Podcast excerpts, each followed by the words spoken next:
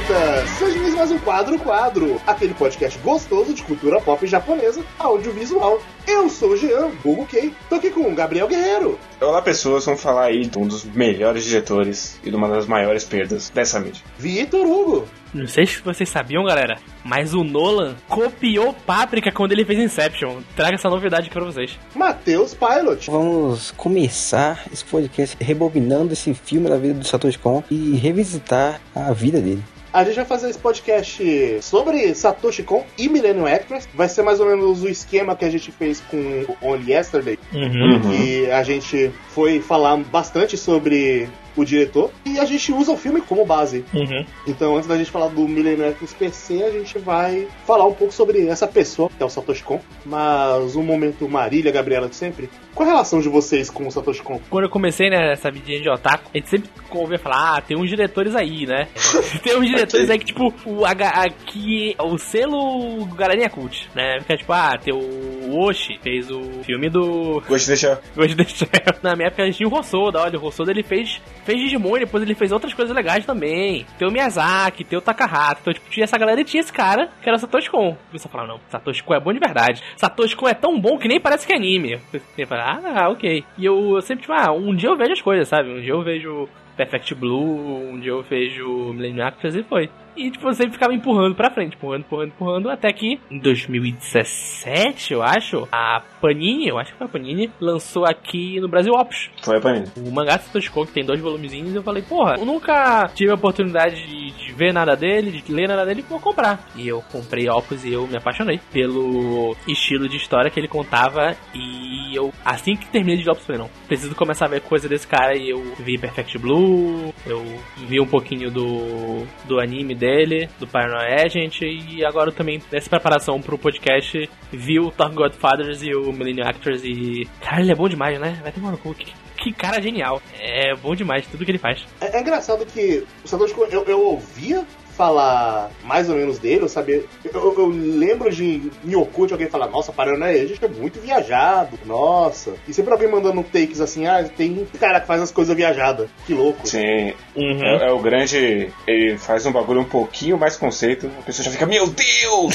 Sim. Como é possível alguém entender isso? É, não, não. O, o que eu ouvia nas comunidades do Orkut na época era, nossa, esses filmes aí são fumados. Que isso, coisa louca, tudo mais. E eu, eu só fui ver o Satoshi Kon pouco tempo depois da morte dele, que teve a notícia da morte dele e tudo mais, e. É, é aquela coisa, você. A pessoa acaba ficando mais evidenciada nesses momentos e me, me bateu assim, deixa eu ver alguma coisa dele. E aí eu vi Perfect Blue, tempo depois eu Ok. vi Páprica, mas. Eu vou dizer que talvez você tenha visto uma coisa antes dele. Porque ele foi o responsável pelo episódio 5 da adaptação an- antiga de Jojo. Então ele escreveu, dirigiu e fez storyboard. Do, do OVA, né? Da parte 3. Sim.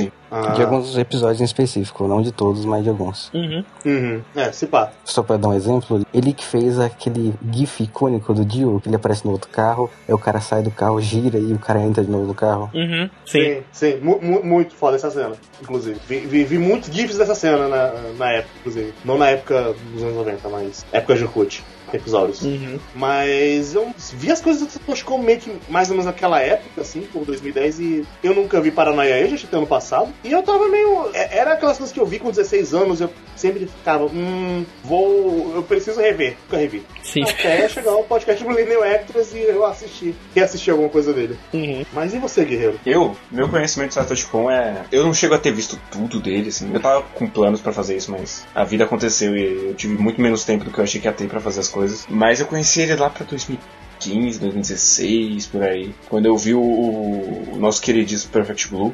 E aí logo na sequência já vi Millennium Actress e Tokyo Godfather. E aí eu falei, ah, só falta a Páprica agora, né? Uhum. Então vamos guardar pra depois, porque é o último, não vai ter mais. Então eu gostei muito. E aí, quando a Panini lançou o Opus, eu comprei, comprei na banca, inclusive. Que eu gosto bastante do primeiro volume, o segundo volume eu não gosto tanto, mas não, foi meio culpa dele. Sim. E, aí, pra esse podcast, eu finalmente vi Páprica e eu li o World Apartment Horror, que é um dos primeiros trabalhos dele, que a gente já chega, mas é ele é meio, meio mais ou menos. Assim. Ele é bem constante. Mas é um dos meus diretores favoritos. Eu realmente acho uma pena que ele tenha falecido tão cedo. Sim, tão pouca Sim, coisa, né? No currículo. cedo, tipo, 46 anos. Sim, é, é uma grande perda, assim. Porque, por exemplo, o último cara que a gente fez desse estilo, que é o Takahata, que mesmo que toda morte seja triste, pelo menos ele morreu velho, assim. Sim, e, e ele morreu, tipo, tendo feito bastante coisa. Ele, ele era velho, mas, tipo, ah, é- era esperado. Ele não, Satoshi Kon morreu do- no auge, cara. Tava lançando Opus, tinha feito o, o Paranoia Agent, tinha lançado Paprika, que, tipo,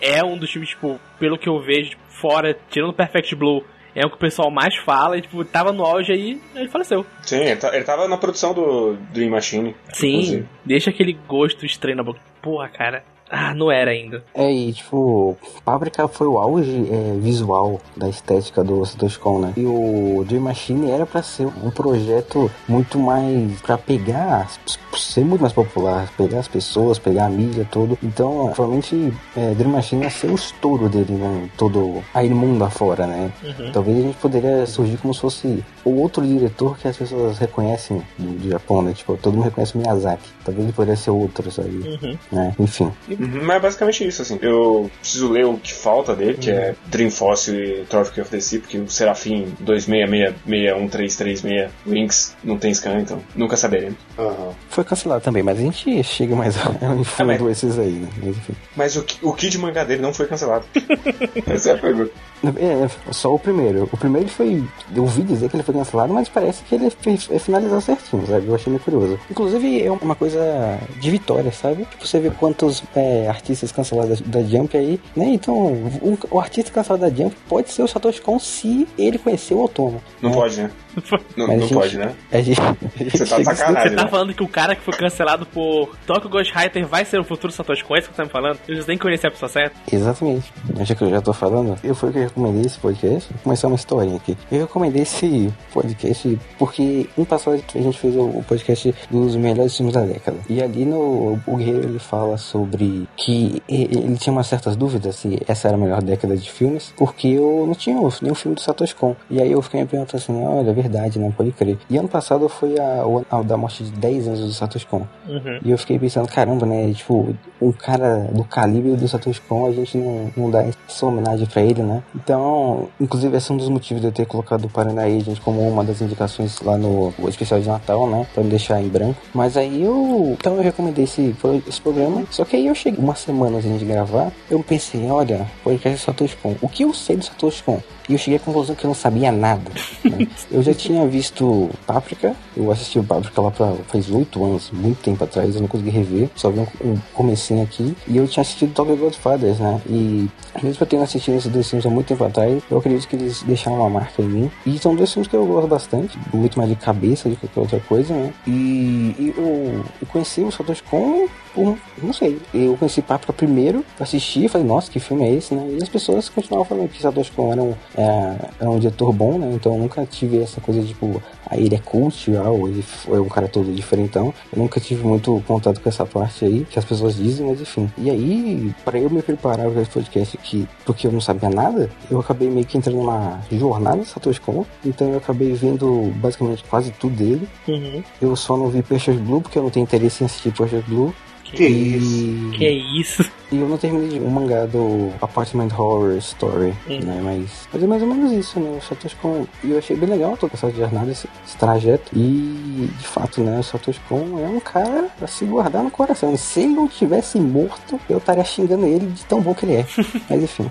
Mas a gente vai respeitar o- a memória dele, não vamos falar que ele é arrombado. Ele era um arrombado. Ele era, verdade. Ele era um arrombado. É, inclusive, é meio curioso isso, né? Porque, tipo, o Kei e o Guerreiro eles começaram com Pesquis Blue, né? Se eu não me lembro. Se eu, que eu já esqueci o que eles falaram. É, Sim, o foi, Victor, sim. O Victor ele começou com Opus, né? Que é uma coisa meio curiosa, né? E é meio engraçado porque eu fiz a pergunta lá no Twitter do, do Quadro Quadro pra ver o que, que as pessoas achavam, né? É, qual que é o, foi a primeira porta de entrada, né? É mais ou menos isso, né? A maioria das pessoas começaram por ou Paprika ou por Project Blue, né?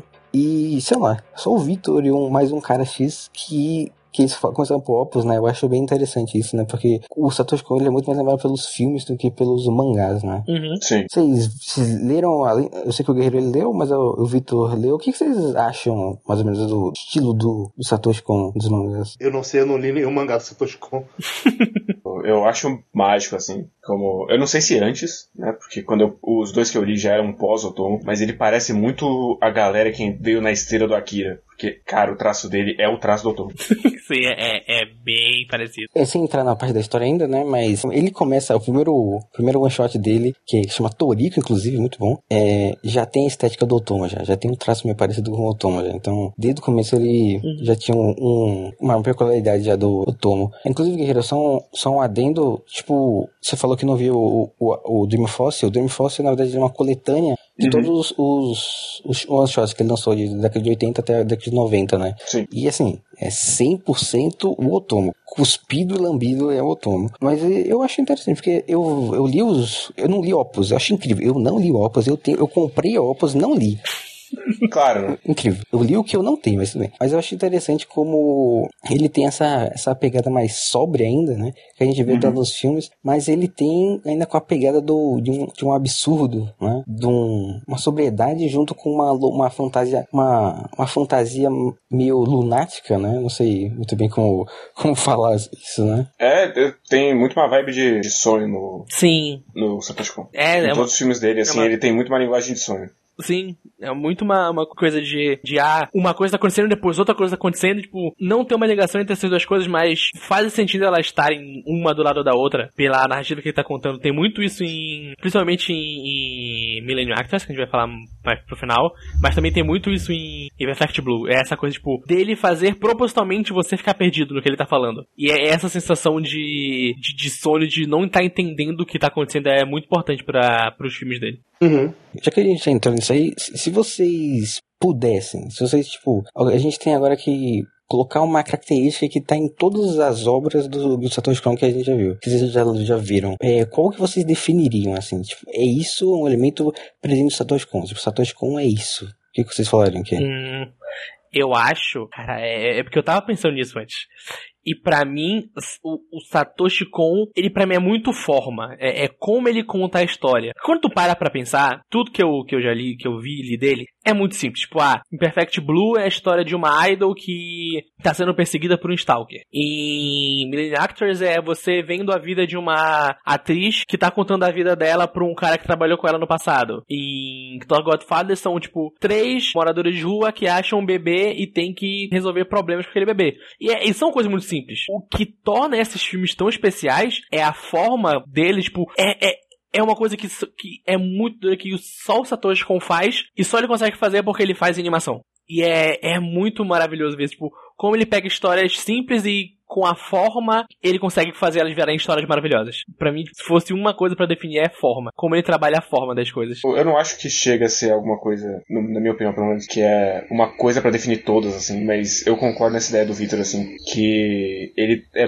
é uma pessoa muito apaixonada pelo, pelo contar da história. Uhum. Uhum. Mais do que um, um tema recorrente, apesar dele trabalhar bastante obsessão, uhum. mas eu, eu acho que é mais a questão de ele olhar para a arte enquanto forma de dizer coisas e também ele, ele gosta muito de prestar homenagem à, à mídia que ele está trabalhando ali. Então tem muito de a ódio ao cinema nos filmes dele, sim. a ódio aos quadrinhos nos quadrinhos dele. Uhum. Ele faz isso bastante. Sim, sim. É, uma, uma coisa recorrente dele também é essa brincadeira que ele faz sobre bastante Paranoia Agent, bastante Millennium Actors. Nos outros eu sei que tem, mas eu não lembro agora o quão forte é, porque eu não revi tão recentemente. De ele começar a deixar meio mais tênue a linha entre o que está acontecendo de fato e o que está sendo meio que mais abstrato. É, é ele, e, ele, e, a transição é muito natural. Ele deixa mais tênue do que já é a linha entre fantasia e realidade nos filmes dele. Tipo, várias vezes você, tipo, eu me lembro, tem muito esse Perfect Blue, tipo, tem uma hora do filme que eu tava, tipo, caralho, calma.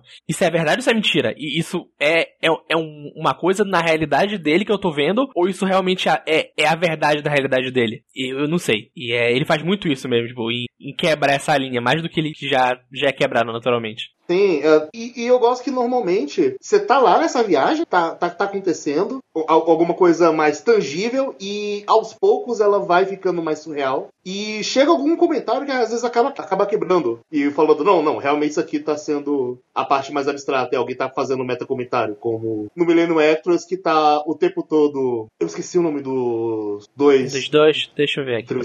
Mas um tá completamente engajado ali. E o outro tá sempre meio, ah, caralho, o que, que a gente tá fazendo? Puta que pariu. Nossa, eu, eu devia pedir demissão. Então, os comentários dele sempre estão meio que lembrando você de, ah, tá, isso aqui tá sendo uma história que eu tô contando, não tá? É o, É o- o Genya e o Ida. É, o Genya e o Ida. Ida. É o diretorzão e o Ida é o cameraman. Sim. E isso me lembra muito um episódio de Paranoia Agent que ele faz uma coisa bem parecida. Que também é uma dupla. O do. É o, ah, achei que você falou do 11, que é do, do estúdio de animação, mas tudo bem. acho. O o 11 também faz isso, mas o episódio que eles vão falar, entrevistar o Shone Bet. Ah, sim, peraí, o. o... Ah, sim, sei, sei, sei qual que é. Não, peraí, ele já. Não, peraí, se eu falar, vai dar spoiler. É, tem, tem- tem- tem um episódio que eles conversam com o Shone Bet. Não, peraí. Ah, tá. Não, peraí. Ah, tá. Filho da puta.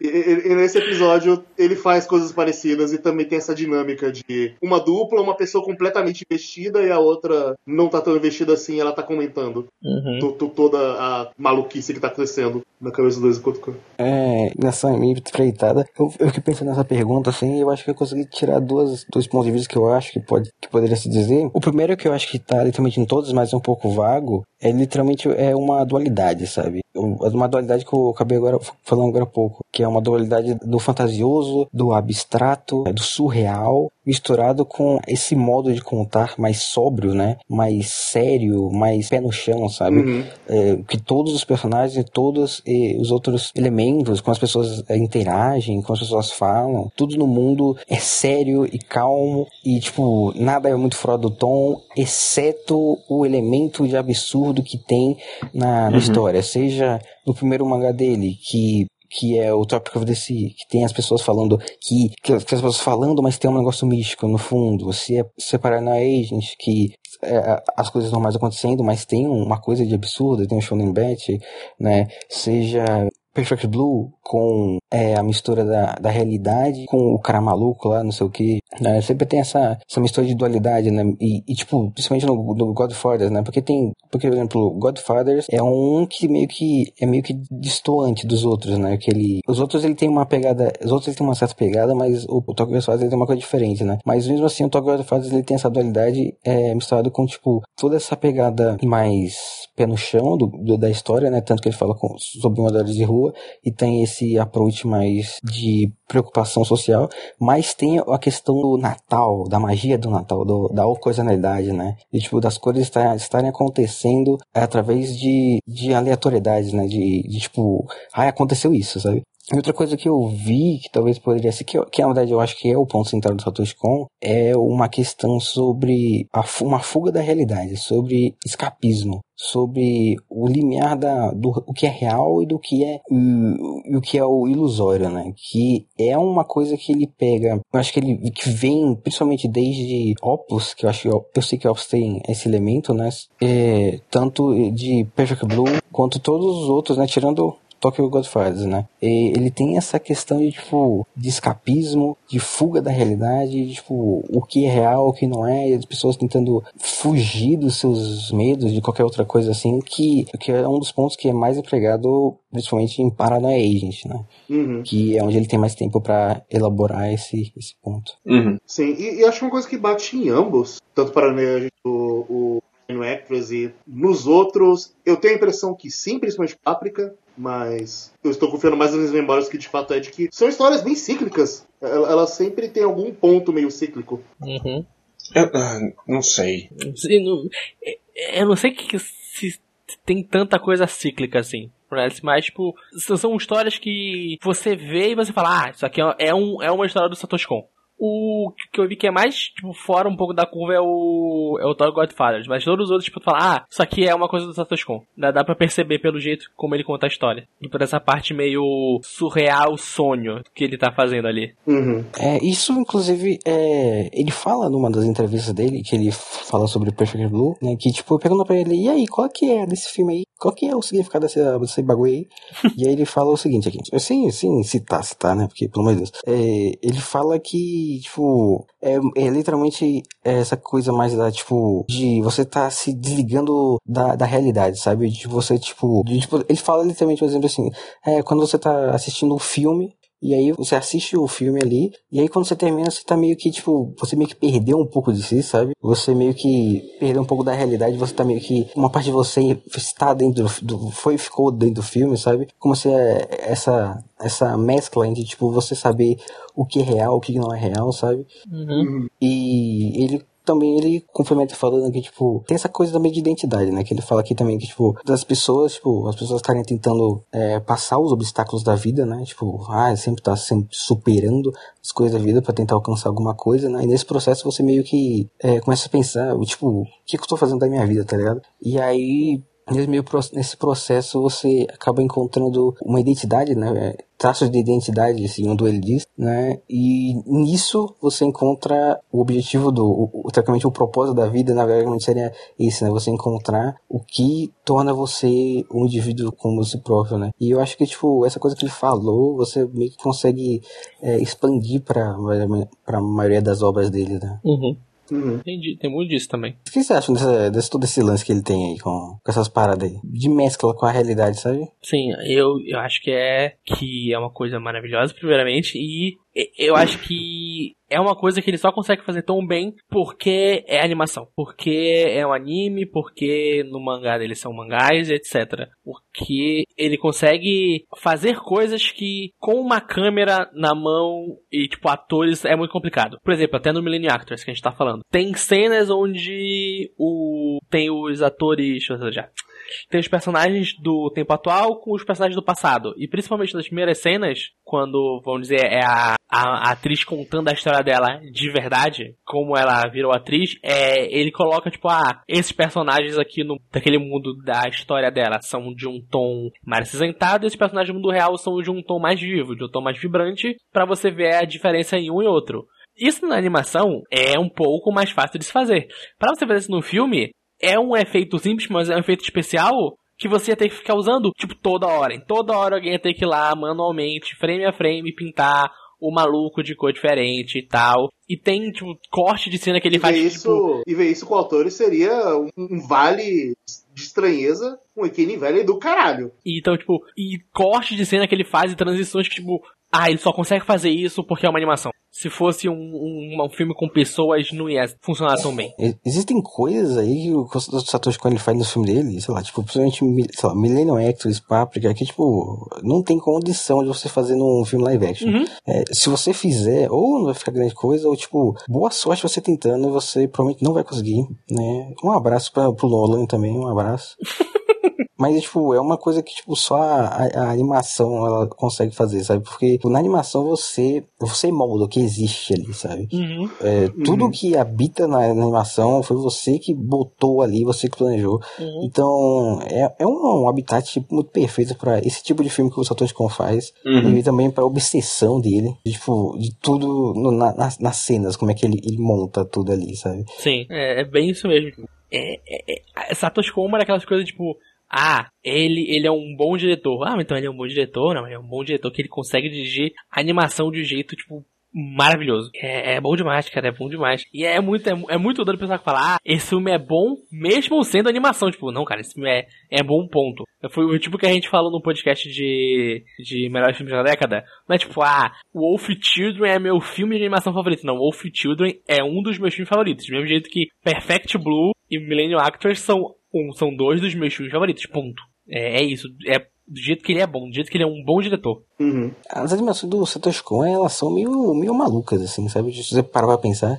Porque, porque, caramba, o negócio, ele desce que nem manteiga. Tipo, a animação do cara, ela é fantabulosa. Tipo, o ritmo, o pacing, como tudo é, é montado ali. Uhum. E é meio surreal essa pra pensar assim, você, caramba, pensa, caramba, né? Como é que esse, como é que esse cara fez isso, sabe? Uhum. Uhum. É uma, Uhum. uma coisa meio louca. Inclusive, esse é um dos motivos, segundo o cara da Madhouse, que, é- o que era o chefe da Madhouse na, na época, né? Que ele não passa o Dream Machine pra nenhum outro diretor, né? Sim. Porque ele acha que o, não tem ninguém ainda no que consegue botar o nível do Satoshi Kon pra fazer o filme. Sim. Sim. E, e- e- Foi como uma coisa que o Kay falou no Twitter dele, tipo, todo filme de Satoshi Kon tu começa, tipo, ah, é legal, mas é um, vai ser um filme ok, né? Tipo, tu fala, pô, não vai ser um filme foda, vai ser um filme legal. E tu tá, tipo, meia hora, tu, caralho, velho, esse cara é bom, né? Porra, eu já tô aqui investido. E eu quero, vamos, cara, vamos até o final. Sim, sim. É, eu não sei do que vocês estão falando, não. Eu nu- nunca tive esse sentimento com nenhum dos filmes dele. Do que, de... Era dos primeiros cinco minutos eu já tava, Não, caralho. não, não, nos primeiros eu falei funciona. 30 minutos. Depois de 30 minutos, Então, eu falei, cara, não, mas os primeiros cinco eu já tô, caralho, vai tomar no cu. Não, eu- eu- eu- os meus são mais ou menos assim. A cada minuto eu estou gradualmente mais investido. Nos 10, 15 primeiros minutos, minhas ações sempre vai. Ah, filme interessante, tem coisa interessante, tem coisa ok, legal. E aí eu sento, quando eu tô no trigésimo minuto, eu tô com a cara na tela. E no final eu já tô assim, tô dentro do filme. E- É, é uma coisa, um ritmo gradual, que ele vai ficar cada- cada vez mais interessante, ele termina no ponto certo. Uhum. Ele, ele termina ali no ponto. Eu acho que se Millennium Actors tivesse mais 20 minutos, talvez ele tivesse perdido um pouquinho. Pô, e, e- e são filmes. Tem poucos filmes que eu falo isso tipo, hoje em dia, mas tem um filme que eu falo, cara, se pá, deve ser foda ver no cinema. Com uma tela grande pra caralho, um som feito pra ele, sabe? Deve ser outra experiência. É, bom demais, cara. Assim, se, eu, se eu tivesse assistindo Millennium no cinema, eu estaria embasbacado, no, estaria ali sentado cinco minutos depois dos créditos passarem, assim, e pensando. Eu, cara, É, eu concordo com o Guerreiro, porque eu só sinto isso quando acabou o filme. Caramba, já acabou o filme, né? O que foi isso que aconteceu comigo? Não, de- depois a gente fala, mas a transição de Millennium Actors, deles chegando pra. Caralho, a história já começou. Sim, puta que pariu. uhum, sim. Ah, caralho, que, que cara foda, mano. Vai todo. Que cara foda. Não, eu, eu, eu, eu gosto muito da transição, mas eu não sei, é alguma coisa que. Eu, beleza, a história começou. Caralho, a história realmente começou. Não, peraí, a história é sobre isso? Ah, é, é sobre isso mesmo. E Uhum. chegou uma hora que eu só É. estava no filme. Ele vai lá. te pegando nos contrapés, que quando tu tá tipo, tu, ah, é sobre isso, puta que, que filme, né? Sim, mas. E sei lá, pelo menos o meu favorito que é, é Perfect Blue. A primeira cena desse filme Uhum. já é um absurdo. Elas dançando lá e o maluco levantando a mão. Já é o filme inteiro tá ali, inclusive. Sim. Eu acho, eu acho que todos os filmes do Santos Con, o começo dele, ele é bombástico, assim, né? Uhum. Páprica tem um começo bombástico também. Sim, Uhum. sim. Porra, a transição de páprica da doutora voltando a ser doutora também é bom demais. Com o carro passando e o carro chegando cada vez mais perto e ela voltando a ser um ser humano. Uhum. Bom demais. É, inclusive, um- uma pergunta rápida assim. Vocês acham que o Santos Con, ele é, tipo, talvez um dos melhores que eu que já teve, assim, de diretor, vamos pensar, vamos agora mais baixo, no Japão, de animação, Sim. Sim, e abrindo, assim, pro mundo inteiro, Sim. assim, tipo... Sim. sim. de- Eu colocaria que ele é um dos melhores diretores, ponto. Não tem é de- só de animação. Ele, ele é bom demais, cara. Coisa que ele faz ali que, tipo, é, é muito bom. E, e é meio louco, assim, tipo, você tava falando essa coisa de, tipo, ai, porque é animação, não sei o quê. É meio louco, assim, porque é, é, o, a gente tava, tava vendo umas entrevistas lá do, ali do filme dele, né, e aí eu... E aí, principalmente falam disso em... No de Tokyo Godfather, sabe? E é um cara da, da indústria que tava falando com ele, e aí ele fala, esse filme não foi feito pra... Isso foi feito pra, pra adulto, não sei o quê, né? E, e eu achei meio engraçado que existe ainda muito forte a, a- uma questão, tipo, a animação, então é algo, algo menor, algo inferior, sabe? Uhum. Algo se fosse algo mais infantil, Sim. de certa forma. Mas não infantil de jeito ruim, sabe? Sim. É, só mais voltado para um público mais jovem. E é meio engraçado como tem essa, essa questão, né? E, tipo, as pessoas veem o filme do Satoshi Kon e falam, caramba, isso devia ser um live action. É, é muito esquisito, sabe? O que você acha de- dessa, dessa, dessa loucura aí? Sim, Ah, é. Como você fala que deveria ser um live action? Porque isso funciona especificamente por ser animação. Exatamente, é, é muito isso, tipo, é, é aquilo que eu tava que eu falei um pouco com, com o Pilot no grupo, você tinha pesquisado sobre ah, se pessoas falaram que Top Godfathers é meio ruim porque as coisas só acontecem por coincidência, e cara, vendo o filme do Satoshi Kon, é muito fácil você ver, tipo, um público mais geralzão falando, ah, esse filme é legal, é tão legal que podia ser com pessoa, né? Porque com pessoa tem mais valor do que com um desenhinho. Caralho, não, ele é bom porque ele é animação. Se ele fosse com pessoa, ele não seria tão bom. É, é maravilhoso. Só é sério se for live action. É, exatamente. Só é. Ah, eu- Só vale se for real. Eu, Uhum. eu, eu tenho quase certeza que, por exemplo, seu meu pai ele tem interesse pra caralho em narrativa japonesa, em filmes japoneses, mas eu tenho certeza que ele nunca vai ver nada do Satoshi Kon na vida dele, porque é animação. Uhum. E é foda, é foda. É, ver desenho. É meio que a regra sobre várias pessoas assim de. É, é desenho, já revira os olhos. É, é uma Uhum. coisa mais estigmatizada como inferior. Então. Sim. É, bate essa. Nossa, história aqui, né? Podia ser um filme live action. Eu. Eu acho que isso tá mudando mais ou menos hoje em dia. É mais aceitável. Mas é meio que. Ah, você vai fazer animação, então você tem que ser, tem que ser a Pixar. Senão, também não vai. É, Uhum. Você tem que entrar em caixinhas, assim, né? Se Sim. você é um, um diretor japonês, você tem que Você é seguir... Ghibli. Você é, você é Ghibli ou você é olho grande, robô gigante, coisa assim. Se você é um filme é, europeu, você vai fazer filme maluco. filme cabeça. Não pode ser uma história assim, não pode ser um. É, como é? Os Intocáveis? Que é o do moço da cadeira de roda? Não sei. Acho que é os Intocáveis. Não pode ser os Intocáveis que é só uma história fofinha, sabe? De, de duas pessoas se conectando. Não, tem que ser uma coisa cabeça. Não, não é os Intocáveis, não. Vou lembrar depois do nome do filme, mas não é Intocáveis. E isso aí, isso aí é até uma, um debate na coisa da animação, né? Tipo, eu tava falando que eu, por exemplo, eu tava falando disso e era um cara da indústria da, do, do entretenimento falando com ele, né? E, por Uhum. exemplo, em 2000 e... Quando que saiu? Acho que 2014 que saiu o, o Kaguya, né? O Takahata, né? Acho que É, foi. Eu acho que foi aqui? 2000 2013, Porque 2014. ali teve... Porque aí teve... Teve... 13. 2013. lá no Oscar, né? O Kaguya foi indicado ao Oscar e, e aí sempre tem aquele, aquele bate-papo com os, os diretores, né? Com os produtores, né? Com as pessoas perguntando as paradas. E aí eles têm um debate relacionado a isso sobre porque ela tá o quê? Tá o pessoal da Pixar, tá o pessoal Uhum. não sei o que, porque era assim, era a galera do, do Como Treinar Seu Dragão, era o menino, o Big Hero 6, né? Sim. Que ganhou, inclusive. Cara, vai tomar no cu, velho. Eu, eu tava procurando sobre o Oscar, eu vi isso, eu fiquei enojado.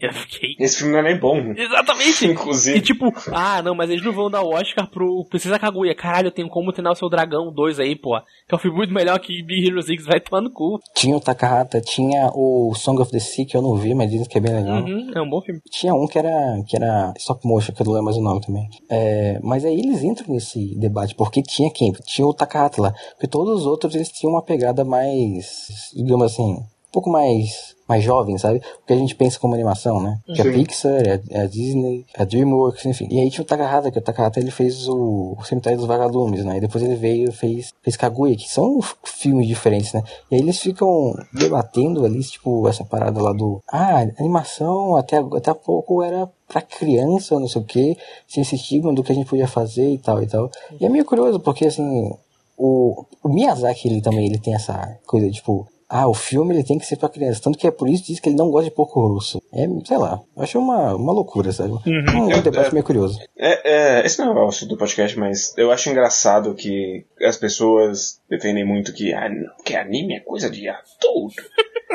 e daí eles meio que fazem essa mesma coisa de fechar em caixinha como se é, anime não fosse uma mídia completa, você pode Sim. contar qualquer história. Mas aí eles fazem isso reflexo em mangá, porque como assim você está lendo um mangá de música? mangá não toca música. Como você vai sentir o sentimento do mangá? Sentir a música se não tem música? Então eu acho todas essas coisas umas maluquices que não tem propósito nenhum. Que é, não, não tem música. E daí? Uhum. Não tem movimento também, eu vejo cenas de ação no mangá. Sim. Eu, eu, inclusive, leio livros e não tem nenhuma imagem no livro.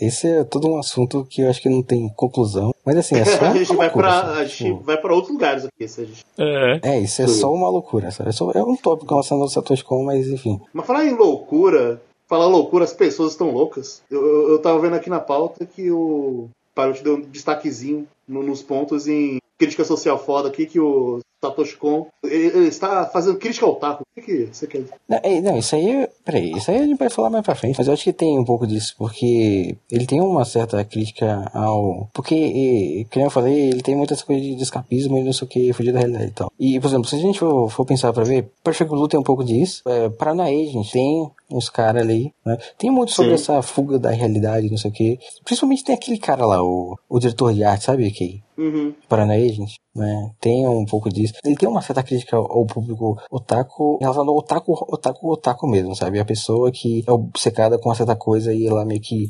foge de toda a realidade, sabe? Ela fica, Tem, ela fica focada em uma coisa só. se isola em tudo, sabe? Uhum. Sim. Tá até no sabe? tem um episódio que literalmente fala, não faça isso. Você se lembra? Que a mulher do detetive fala com o, menino lá.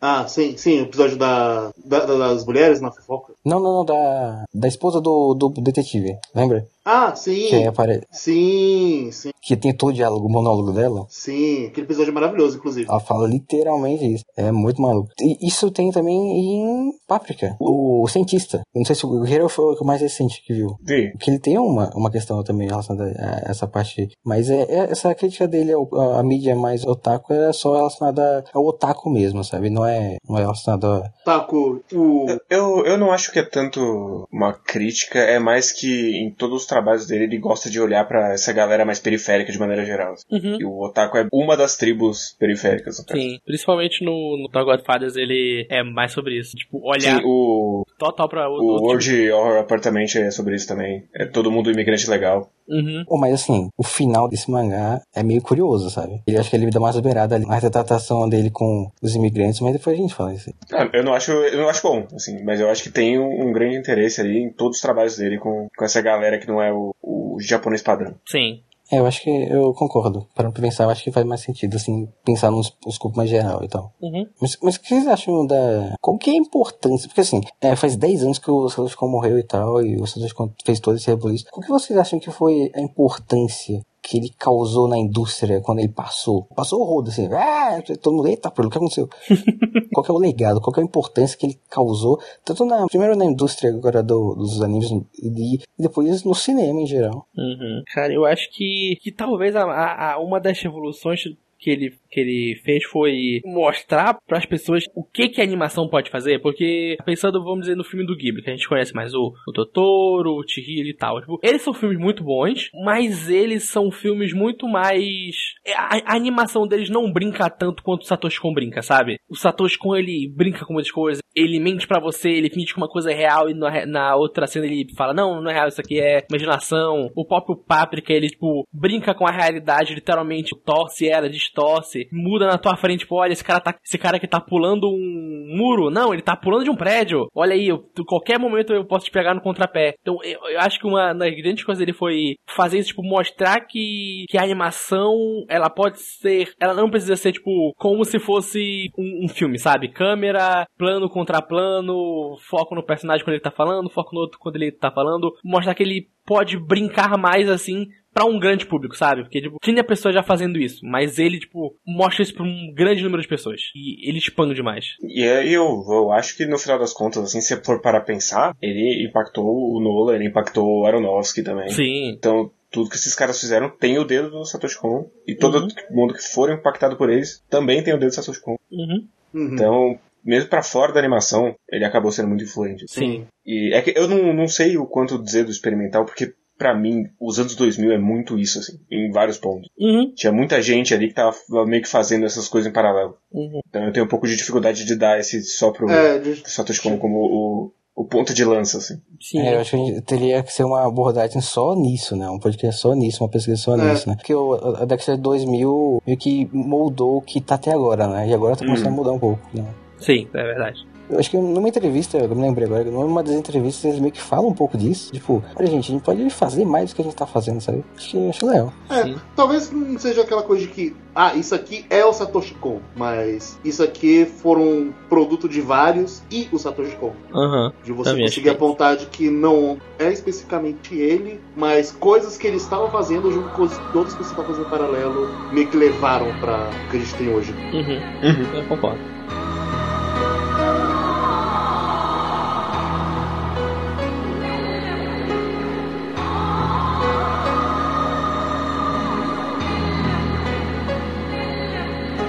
Quem é Satoshi Kon, pra início de conversa? Mas é, o Satoshi Kon é esse cara que a gente ficou passando quase meia hora, na verdade mais de meia hora, né? Quase, Quase um. uma hora, na verdade, falando sobre os filmes dele e tudo mais. E, como a gente falou, ele morreu cedo, aos 46 anos, em 2010. E eu passando o olho, a pautinha dele, eu achei interessante dele falar que ele ficava normalmente mais com meninas por achar mais madura, maduras e, consequentemente, por andar mais com meninas, ele teve muito mais contato com revistas shoujo. Uhum. Eu, eu- eu não sei se isso reflete de alguma forma. Não, com certeza reflete, mas eu não sei apontar exatamente o que reflete nas obras dele. Dá pra ver que, né, nos filmes dele, todas as protagonistas são femininas. Sim, Tipo, sim. Dá, dá pra ver, tipo, Isso. esse reflexo claro na, do que ele tá fazendo. Paranoia Agent, ele tem muitos protagonistas, mas a, a, a, a personagem-chave, né? A força motriz daquilo, a força motriz é uma mulher. é, nos mangás dele já, já é diferente, já são personagens masculinos. Uhum. Mas aí esse é um cara meio curioso, né? Satoshi Kon. Você pensa, tá bom, esse cara é bom mesmo, né? Ele passava o tempo com as garotas. Mas aí de onde que ele surgiu, né? Como é que ele pode. Como é que esse cara chegou onde ele chegou? Então, a conclusão é que a gente não sabe como ele conseguiu tanta habilidade, mas ele conseguiu. Porque ele ingressou na, numa universidade lá do. Acho que Mushashino. Acho que é Mushashino, né? O nome da universidade de arte lá. Que ele queria ser um pintor. Não é Musashi, não? Então, eu não sei o nome. É Musashi, não. Mas aí ele acabou entrando em desgraça, entrou em design gráfico, né? Uma profissão que eu conheço. Aí quando ele se formou, ele viu aí uma, uma certa premiação, né? Aquela premiação da Magazine, da Young Magazine, e aí ele falou, ah, por que não, né? E aí ele lançou um, colocou um one shot lá, e aí ele acabou chegando em segundo lugar ali na competição. Uhum. Muito curioso, né? Ele lançou um one shot, tipo, aparentemente é o primeiro quadrinho que ele fez e já chegou em segundo lugar, né? Mostrar que o cara é bom mesmo. Com o nome de Torico, então, olha aí, é um nome de sucesso. Isso. um nome que dá sorte. Então, se você quiser um filho que dê certo, chame de Torico. Por favor, não. Mas o Toriko deu muito certo mesmo. Essa é a dica. Um É, dia. chame de Torico. Aí foi o, o começo pra ele começar a fazer. O começo pra começar é ótimo, né? O começo pra ele começar a fazer os, os trabalhos no- na indústria de mangás, né? E aí ele ficou fazendo muitos one-shots ao longo do tempo. Até que ele finalmente conseguiu lançar seu primeiro mangá individual, que é Tropic of the Sea. Que é um, um mangá bem pequeno, de um volume só, que tem sete capítulos, seis na verdade. Que ele é muito distante do que a gente consegue ver do Satoshi Kon. né? Não, é, não é mais o que a gente vislumbra dos, dos cinemas, né? Uhum. É, mas ele é um mangá que eu recomendo, eu acho. Acho que ninguém deu, eu só li, né? Sim. Sim. É sobre mais, mais ou menos um cama fade, sabe? Da, porque tem, um- é um, um jovem, aí conta a história de um jovem que ele mora lá no litoral, não sei o que, e ele tá querendo passar na faculdade, todas essas coisas mais de jovem, né? Uhum. E, mas ele tá tendo todo um, um embate ali, né? Porque a- ele faz parte de uma família que cuida de um ovo de uma sereia. Então, esse mangá tem uma pegada muito mais, tipo, uma mistura do, do místico com o que tá acontecendo de verdade, né? É, Ele tem muito essa pegada, tipo, qualquer filme de Kamen Fade que tem uma coisa mais mística, Uhum. você já pensa, ah, é esse tipo de história que vai ter. E mais ou menos é, a história segue esse linha. É uma história muito mais monótona, de certa forma, né? Acho que, tipo, a maioria das pessoas acham bem monótona a, a história no começo, né? Porque é uma história muito sóbria, né? 100% sóbria. Uhum. Eu acho que o que dá pra pegar dali, desse, é a sobriedade. Uhum. E idêntico é o traço dele ao Otomo, ridículo, com, é igual. Parece o Otomo que desenha aquele. Mas é um desenho mu- é muito Assim. bem desenhado. Não parece. Não, parece, Parece bastante. claramente um fã do outro. Não parece o que o outro desenha. Ah, não Vamos colocar. Não, eu acho que. acho que seria outro. Não, enfim, não cabe aqui, né? Mas. É um legal que ele, ele é meio. Ele é um pouco monótono no começo, mas o que dá pra tirar de a gente seguir em frente é como existe esse, essa coisa da dualidade e como ele tem a- essa pegada de, da sobriedade, como ele trata a relação dos personagens em si, sabe? O ponto forte da história, no final das contas, é realmente a interação dos personagens, principalmente do protagonista, que é esse moleque que eu falei, e de uma moça que ela volta da cidade grande e vindo pro campo tentar fugir das coisas ruins da vida, né? E é um câmera fake, bem simples e tal. É lançado o mangá, tudo bonitinho, não sei o que. Dizem que foi cancelado. Eu não sei se foi cancelado. Porque a história ela termina certinho. Parece que tem um começo, meio e fim, não tem a agitação nem nada. Mas enfim. Mas aí você tem que conhecer mangá cancelado. Não, mas é. Se, se você lê o negócio, você fala, você fala. Não, é literalmente uma história que queria ser do ponto A ao ponto B. Ela literalmente diz que queria ser. Mas é lançado, não sei o que. E é um certo cara chamado Otomo, não sei se você conhece. Um cara de Não. Akira. Quem é o Katsuhiro Quem é Otomo? Katsuro Otomo? Quem é Katsuhiro Otomo? Que ele tava um pouco famoso nessa época, guerreiro, né? Porque ele fez Roshinji? Porque ele fez um certo mangá chamado Akira, né? É um cara que tava na boca do povo, não sei se caso alguém não conheça. Não, não é sei. Faço ideia do que é aquilo. O que é aquilo? O que, que é aquilo? Tava meio em voga, né? Ele tava folheando os mangá e ele encontrou esse mangá do Satoshi Kon. Ele falou, caramba, parece eu, né? Aí ele, ele leu e ele ficou muito impressionado com o trabalho do, do Satoshi Kon. E essa foi a ligação dele com o Satoshi Kon, né? Que inclusive eu devo dizer que o Satoshi Kon foi a melhor coisa que o Otomo trouxe pra gente, né? Mas enfim, isso é um comentário próprio. Ele, conhe- ele, encontrou o Satoshi Kon e ficou impressionado com o trabalho dele. E aí ele meio que chama ele pra ser assistente, pra trabalhar com ele, não sei o que. E aí depois de um tempo ele chama o Satoshi Kon de novo, mas agora para ele fazer escrever um roteiro de um filme. O primeiro filme live action do outono, que é o. Qual é o nome? Horror Apartment Story. Isso. Não, é World. Não, World. World Apartment de Horror. World Horror Apartment. Isso. É que não Isso. faz sentido. Então fica difícil de guardar. é, que é uma beleza. E aí lançou o filme e tal, mas aí o Satoshi Kon ele ficou pensando, caramba, né? Eu não gostei. Acho que eu podia fazer uma coisa a mais nessa história, né? Acho que não tá do jeito que. Porque produção de um filme live action é uma coisa, fazer um mangá é outra coisa, né? E aí ele falou, e, e se eu fizer uma adaptação desse. do, man- do, do filme? E aí, sobre o que, que é esse, esse mangá que o Satoshi Kon fez, Guerreiro? Na verdade, o World Apartment Horror é uma coletânea de quatro contos. O primeiro deles é o, o- a adaptação. Mas é basicamente sobre um Yakuza, que ele tem que expulsar vários moradores de um prédio abandonado, porque a Yakuza quer fazer especulação imobiliária. Todo mundo que mora lá é imigrante legal. E aí coisas sinistras começam a acontecer Uhum. no prédio. E é esse conto, assim, específico, ele varia bem. Ele é, ele é longuinho, ele pinta um retrato interessante, mas ele tem uns problemas de tom fortes. assim, que ele é um, um terror com comédia, mas não tá lá. assim. Ele não, não é uma, uma variação afiada. Uhum. Então ele acaba ficando bem no meio do caminho em muitos momentos. E ele, ele tem um grande problema que é que todo mundo é detestável nessa história. Então fica um pouco difícil de você ficar preocupado com a situação. assim. Como é começo de carreira ali do, do Satoshi Kon, ele tá fazendo uma arte muito intrincada, assim. Só que o problema é que às vezes não dá pra entender o que tá acontecendo. Ele bota tanto detalhe que não dá pra entender o que tá acontecendo. Não sei sem querer te interromper, mas eu dei uma olhada lá no Dream Fossil, né, que é a coletânea dos one shots dele,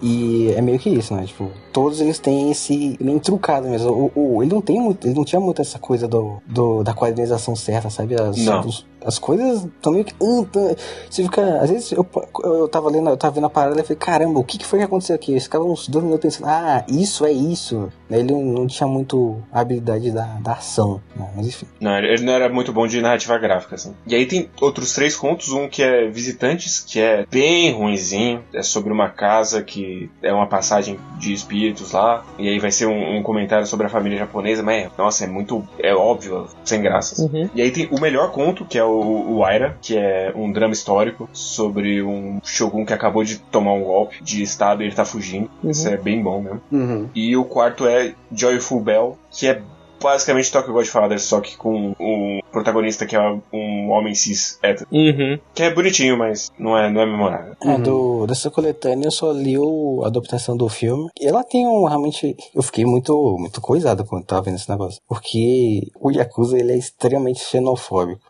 né? É, a, é. a- a mensagem da, da história é essa. né, de, tipo, apesar que no final ele. Existem alguns problemas na retratação dos, dos imigrantes e tal. Sim, tem, tem um chinês que eu fiquei incomodadíssimo. né, E, no, e o final da história só meio que acaba assim, dane-se, sabe? Mas eu acho que tem pontos, que pontos legais ali na história e tal. Tipo, eu, eu- eu, por exemplo, eu li o mangá, eu sei que o filme é de terror, tem uma questão mais de terror, tá? mas eu não vi terror nenhum ali na toda. Eu achei que era só um filme de aventura, sabe? Uhum. Uma história muito mais de aventura, sobrenatural, do que um de terror. Só, só, só, só uma pequena dúvida que bateu aqui quando você tá falando, que eu acho que eu viajei Uhum. um pouquinho. Quando você falou o Yakuza é extremamente xenofóbico, você falou o mangá é extremamente xenofóbico ou a mensagem é que os. Não, o, o, o protagonista é xenofóbico. Ah, tá. O pro- Não a história É, a per se. mensagem é uma, men- né, a mensagem é uma mensagem antinacionalista, anti, anti coisa do Japão, sabe? Porque o, o protagonista é um merdeiro. Pensa num cara merda. Sei. Pensa num arrombado. É ele. sabe? É esse é o protagonista. Sim, tem toda a parada do Japão tem que se livrar dos, Os imigrantes, porque eles dos imigrantes, porque eles atrapalham, não sei o quê. roubam nossos empregos. É assim que ele começa. Ah, tá. Ele tem, ele tem uma namorada que é vietnamita, ele engravidou ela, Hum, e ele não quer assumir os BO. ah, tá. Olha só. Esse um tipo de arrombado.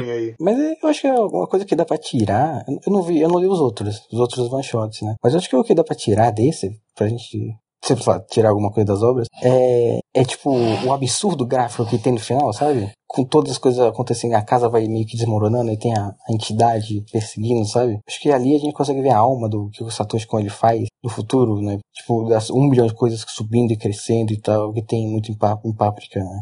É, se- de- desse, dessa coletânea, assim, se eu fosse indicar, se não for porque a pessoa, pô, eu quero ler tudo do Satoshi Kon, é, você quer uma boa história, lê o só o Aira, que é o que, é o que vale.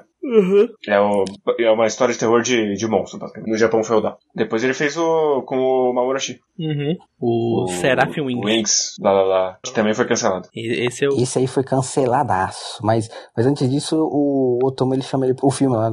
O Jinze. O filme é bom, hein, inclusive. Eu não vi esse filme. Eu, É bem bom. eu tava vendo, tava no negócio lá da- do perfil do Satoshi Ko, eu sempre vi esse bonequinho e falava, "Oh, que, que boneco simpático, que parece, parece ser um filme muito bom. Mas eu não cheguei a ver também. E nessa mesma época ele foi. Ele trabalhou na, na ova de Jojo, né? Nova da parte 4, da parte 3. Parte Que a 3. gente tinha comen- tinha comentado mais cedo, que ele faz aquele gif do Dio que é famoso, e também ele tra- trabalhou em Pat Labor 2, com o Mamoroshi. Aí depois com ele foi fazer o Seraph Wing, e depois em 95 ele começou a publicar Opus, que também chegou aqui no Brasil, foi como eu comecei a ler, mas Opus ele acabou dessa vez não cancelado, mas sim porque a revista acabou. Então não, tem- não tinha como publicar mais, acabou a revista, não tinha mais, e é, é complicado, porque o final de Opus ele, ele conversa muito com o seu Satoshi Kon, e, e é muito certinho, cara, é, é- é muito louco. O que acontece no final do mangá quando tá, tá lendo o, o físico dele, é, é uma, é uma coisa bem... che- che- Chega a ser esquisito de tão, de, de tão, tipo, correlacionado que é. Fica meio... É que, assim, não é tão esquisito porque ele não publicou o final. Uhum. O final ficou engavetado Sim. E aí foi publicado justamente quando ele morreu. Uhum. E, tipo, parecia que, tipo, aquele realmente era. Quando você lê, parece ah, ele tava escrevendo a história, ia ter bem mais história entre o capítulo, o penúltimo e o último, e aí acabou. Aí, tipo, ah, dá pra juntar esse último com esse aqui, então bora fazer. E foi isso. Uhum. É, assim, eu gosto bastante de Ops. Eu concordo com o que o Guerreiro falou mais cedo, que o, que o começo é melhor que o, que o final. Quando ele tá apresentando a história e mostrando que ela é de fato, é bem, é bem legal ver. E também ver as brincadeiras que ele faz com a mídia do mangá, de ah, ele- eles vão um- ter uma paisagem, né? Eles vão lá pro fundo e não. No fundo, tipo, é tudo sem detalhe, é tudo como se fosse mais uns papelão, tudo um em cima do Sim. outro. Essa parte são muito legais. Aí quando você já meio entendeu o que é a história e a história começa a acontecer de fato, perde um pouco a graça, mas mesmo assim ainda é um, é um ótimo mangá. É, recomendo. Mas Opus é o que eu queria de Billy Bat. Sim, Ó, ó, caraca, velho, Ó, Opus é um é o que Billy Bat deveria ser. Inclusive, né, eu acho que é essas histórias como Opus e Billy Bat, elas são melhores quando elas são mais curtas. E, cara, Billy Bat é grande demais. Não, não precisava de tudo aquilo mais. Esse não é um podcast sobre o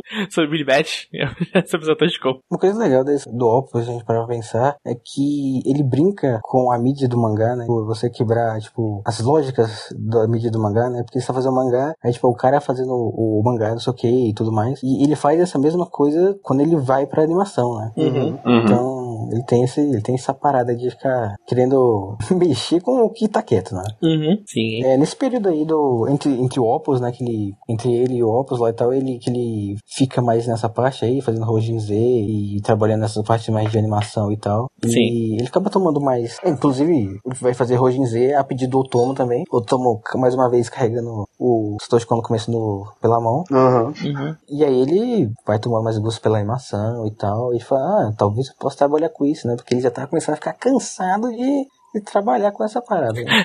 Tudo que ele faz de errado, é porra, Porra, ele pega, cara. vou fazer uma história.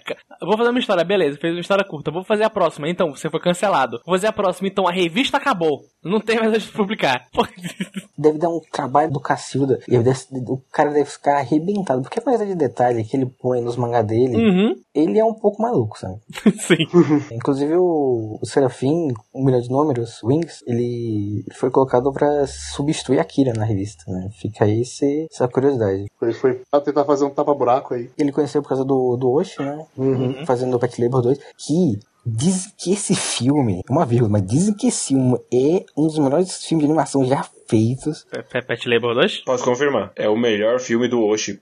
É. Um abismo. É o melhor filme do Do Oshi. E é muito doido porque eu, eu dei uma olhada nele e ele é meio tudo que Pet Labor não é. Que, que ele é uma coisa totalmente fora da curva do que Pet Labor faz. Mas mesmo assim ele é muito bom. Não. Não, não, não, não é culpa Não, gente. não. Tipo, ainda é um ótimo filme. E, e é. Não, eu não acho que ele tá longe do, do Pet Labor. Ai, É que pra, Pet Labor. Um, um dia, um, Um dia, um dia a gente vai falar sobre Pet Labor. Não é hoje. Um cast, vamos fazer um cast só sobre Pet Labor 2. Não, Não. tem que fazer tudo. Tudo, o Oshi ele fez os ovos, ele fez o primeiro filme e o segundo. É uma coisa só. Uhum. que depois ele lança, lança Opus, lança Opus, cancela Opus e fala, acho que já tá bom, né, gente? Né? Uhum. E o que acontece? Eu não lembro o que acontece. Vamos O ver. que acontece é que o Otomo, ele chegou, ô, bora, bora fazer um trabalho trabalho aí. Bora Uhum. fazer um script aí do curta que eu tô fazendo. Que é o Memories. É, ele, é pra coletânea de, de curtas dele, né? Uhum. Uhum. Que ele faz o Magnet Rose. Alguém viu isso? Eu não vi. Eu não vi, não vi Memories vi. ainda. Não vi. Nas coletâneas de filme de curta que eu não vi. Deve ter sido bom, não sei. Não sei. Não sei. O, o curta foi dirigido pelo maluco que é o presidente da, da 4 Graus, mas enfim. E aí depois disso, com ele fazendo o script, ele tem um convite pra algo muito importante, que é dirigir O melhor filme dele. a adaptação. Eu não vi, mas eu acho que não é. É, É, que é Perfect Blue. que é o melhor filme de Santos Con. E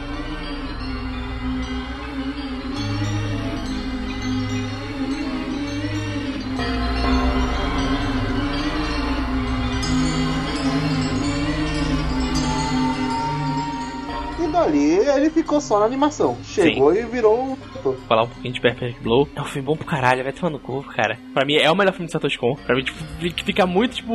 Cara, será que é Millennium Actors ou será que é Perfect Blue? Mas, no final das contas, pra mim, Perfect Blue ganha porque... As coisas que ele faz em Perfect Blue são maravilhosas pra mim. No, no- eu, eu fui enganado pelo Satoshi Kon. Chegou uma época que eu falei, não. Tem uma hora no filme que eu falei, não, essa, essa mulher tá doida. É tudo mentira. É tudo uma mentira. Não tem, não tem Stalker, ela tá louca. Não tem como isso ser, ser mentira. É... Você vai entregar o filme pra todo mundo agora? Não, não vou fazer isso. É esse filme conta a história dessa moça, que é a Mima, que ela fazia parte de um grupo de idol chamado Shan, Shem, era um trio, e ela sai pra seguir carreira solo e mais especificamente pra ser atriz. E ela começa a ser perseguida por um stalker e é ela vivendo essa vida e querendo virar uma atriz e vendo as dificuldades disso e pensando, cara, quem é esse cara? E só ela vê esse cara e esse cara tá aqui de verdade, ele existe, eu, eu tô louca porque eu chamo as pessoas e ninguém vê. E, cara, é um filme maravilhoso. Ele é agoniante.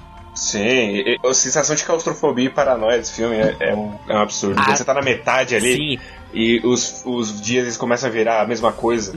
a cena do. que ela é, ela é o primeiro filme dela que ela tá na dançando e todo mundo sobe no palco. É uma coisa. é- eu- é- foi a, eu, eu me senti mal vendo aquilo. E é foda, porque o Satoshi Kon sabe o que ele tá fazendo. Porque é uma cena super pesada dela sendo abusada num filme, então é de mentira. E ele para a cena no meio. E, tipo, fica um minuto dela parada lá, tipo, todo mundo parado esperando, tipo, ah, tem que trocar o filme, dá uma pausa aí. E ela, ela tipo, o cara, o cara que, o ator que tá com ela pergunta, ah, tá tudo bem? Ela responde, tá. Ele poderia falar ação em volta tudo que tava acontecendo. Cara, é muito agoniante. É um filme que, tipo, no final você começa a, você se vendo no lugar, dela, começa a duvidar da realidade. Começa a falar, cara, será que tudo que eu, que eu tô vendo é mentira? Será que realmente, tipo, esse, essa parte que de 5 minutos do final é o real e ela só tá doida mesmo? Ou será que é tudo verdade? E é, é maravilhoso. E o final é. Sim, e tem, Pode falar. Tem toda uma outra camada da própria personagem, assim, Uhum. que é. Quem é ela? Sim, Não sei. Todo, todo mundo parece muito certo de quem é ela, mas ela não parece. ninguém perguntou pra ela Aham, quem ela é, o que, que ela quer. Uhum. sim. E eu vi- nossa, esse filme é, é bonito pra caralho. Quando tem a- as cenas da persona dela, idol, tipo, pulando pelo mundo e ela é muito leve. E ela só sai saltitando como se não fosse nada. É maravilhoso, é muito bonito. E eu gosto que ele dá o- uma última.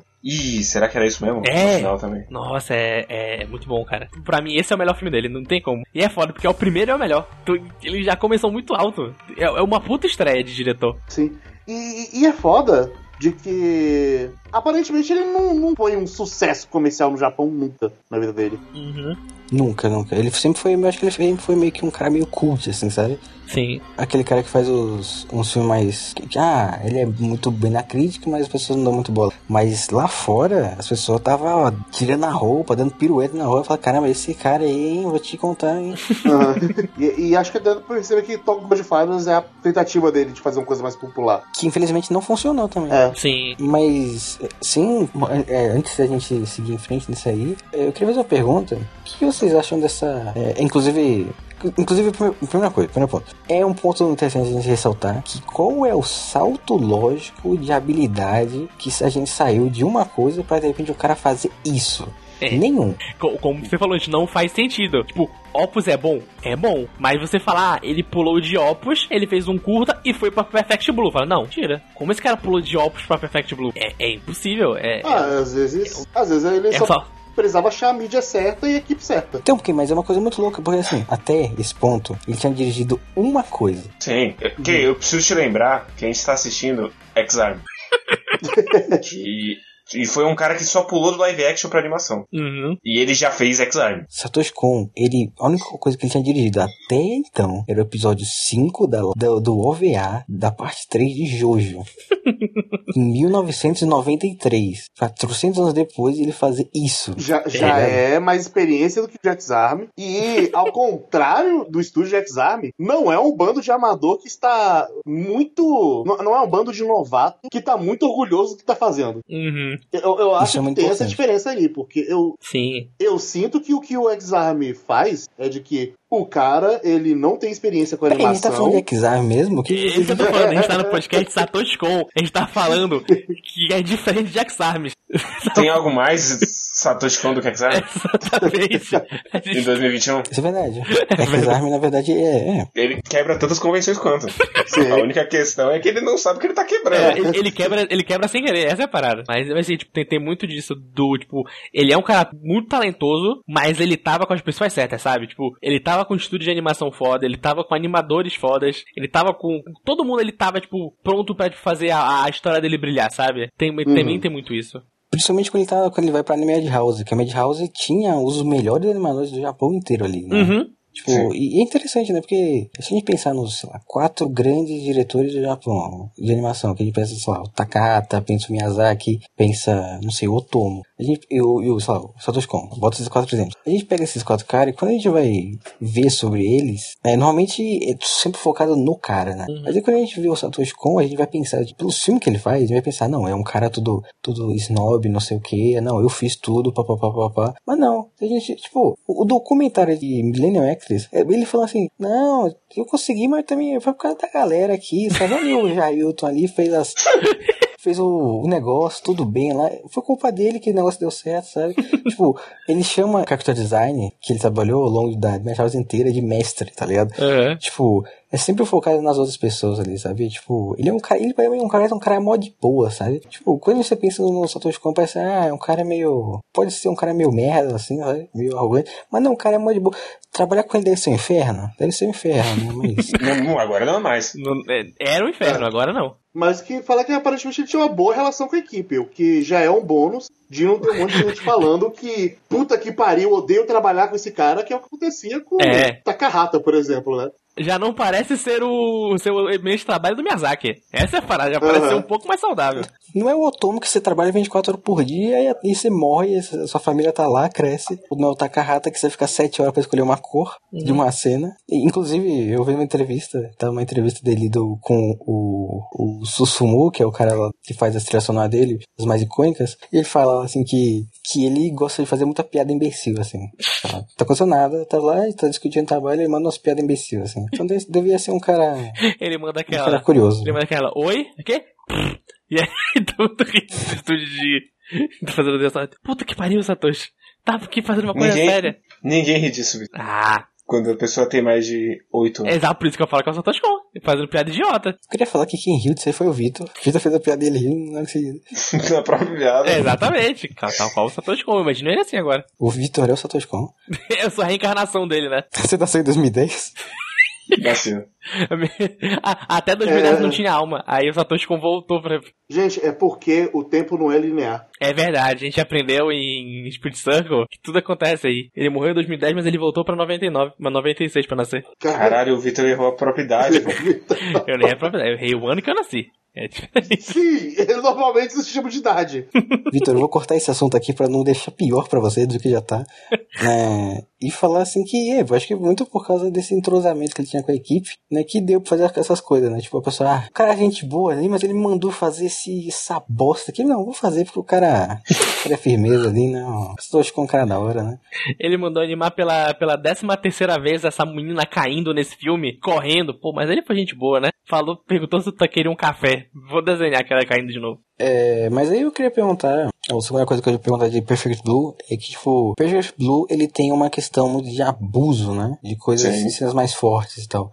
Sim. Que muita gente se vê é, distante do filme por causa disso. Tem gente que, muitas das críticas do filme é sobre isso. É, e é uma das coisas que eu fico meio que, ah, não, não tô muito afim de assistir também, ó. Eu fico meio com preguiça de ver. É, o que, que é a opinião de vocês relacionada a isso? Eu acho que é ok você falar isso, tipo, ah, tem cenas muito pesadas e eu não quero ver isso. Faz sentido. Mas agora criticar o filme por ter cenas pesadas eu não entendo porque a história faz todo sentido ter esse tipo de cena. Porque é a história, é, é o que Perfect Blue tá querendo contar, sabe? É sobre relacionamento abusivo. É, é sobre Sim. obsessão, sabe? É sobre você não saber separar uma coisa da outra. Então, tipo, quando tem essas cenas, faz todo sentido do mundo. É, é, é o que ele tá querendo passar. Você não pode falar, "Ah, não, não queria que tivesse cena Perfect Blue. Ele é um filme ruim por causa disso. Não, ele pode ser. Você pode não querer ver ele por causa disso, mas ele não é ruim porque ele tem esse tipo de cena. É a mensagem que ele quer passar e ele passou ela de- desse jeito. E é isso, sabe? Reclamar do filme ser o que ele é, pra mim, não faz sentido nenhum. Mas é importante avisar que a de gatilho. Não, Tem exatamente. cena explícita. Sim, tem muita. É, É, eu, eu fiquei sabendo, eu tinha, uma, tinha um grupo ali de Telegram do, que as pessoas viam cinema, viam filmes, né? uhum. E aí indicaram e uma pessoa viu, ela ficou, a pessoa ficou traumatizada, assim, a pessoa sumiu, nunca mais apareceu, assim, depois. Não, ela voltou chocada, falando que todo, todo mundo era um merda porque tinha indicado isso. Cara, Não, mas é, É, é- enfim. dos filmes que eu vi dele, o Perfect Blue é, é o mais que tem, que tem isso, inclusive. Comparado com o Thug Godfathers e com o Millennium Actors, ele é o mais pesado nesses quesitos mesmo. E é, é- é isso que- o Guerreiro falou, tipo, se você não quer ver esse tipo de coisa, cara, não tem problema. É, é, não, não, não tem problema você não assistir. O problema é você criticar porque tem isso. E falar, ah, não, esse filme é ruim E, porque e tem isso. mais ainda, achar que quem assistiu e acha um bom filme é um depravado automaticamente. É, são, são muitos saltos que, é, que não faz sentido nenhum. E pelo que eu sei, essas cenas aí, elas são muito mais decorrentes do, do roteiro, né? Do roteirista em si, do que do Satoshi Kon. O Satoshi Kon viu o roteiro e falou, beleza, vou fazer isso aí. Uhum. Então, fica aí o, fica aí o aviso e fica aí os, as coisas. Sim, é. Mas depois do, do Perfect Blue, né? Ele fez o Millennium Actors, que a gente vai falar mais quando chegar a hora dele, que é o grande filme que a gente vai discutir hoje. E depois ele fez o Talk Godfathers.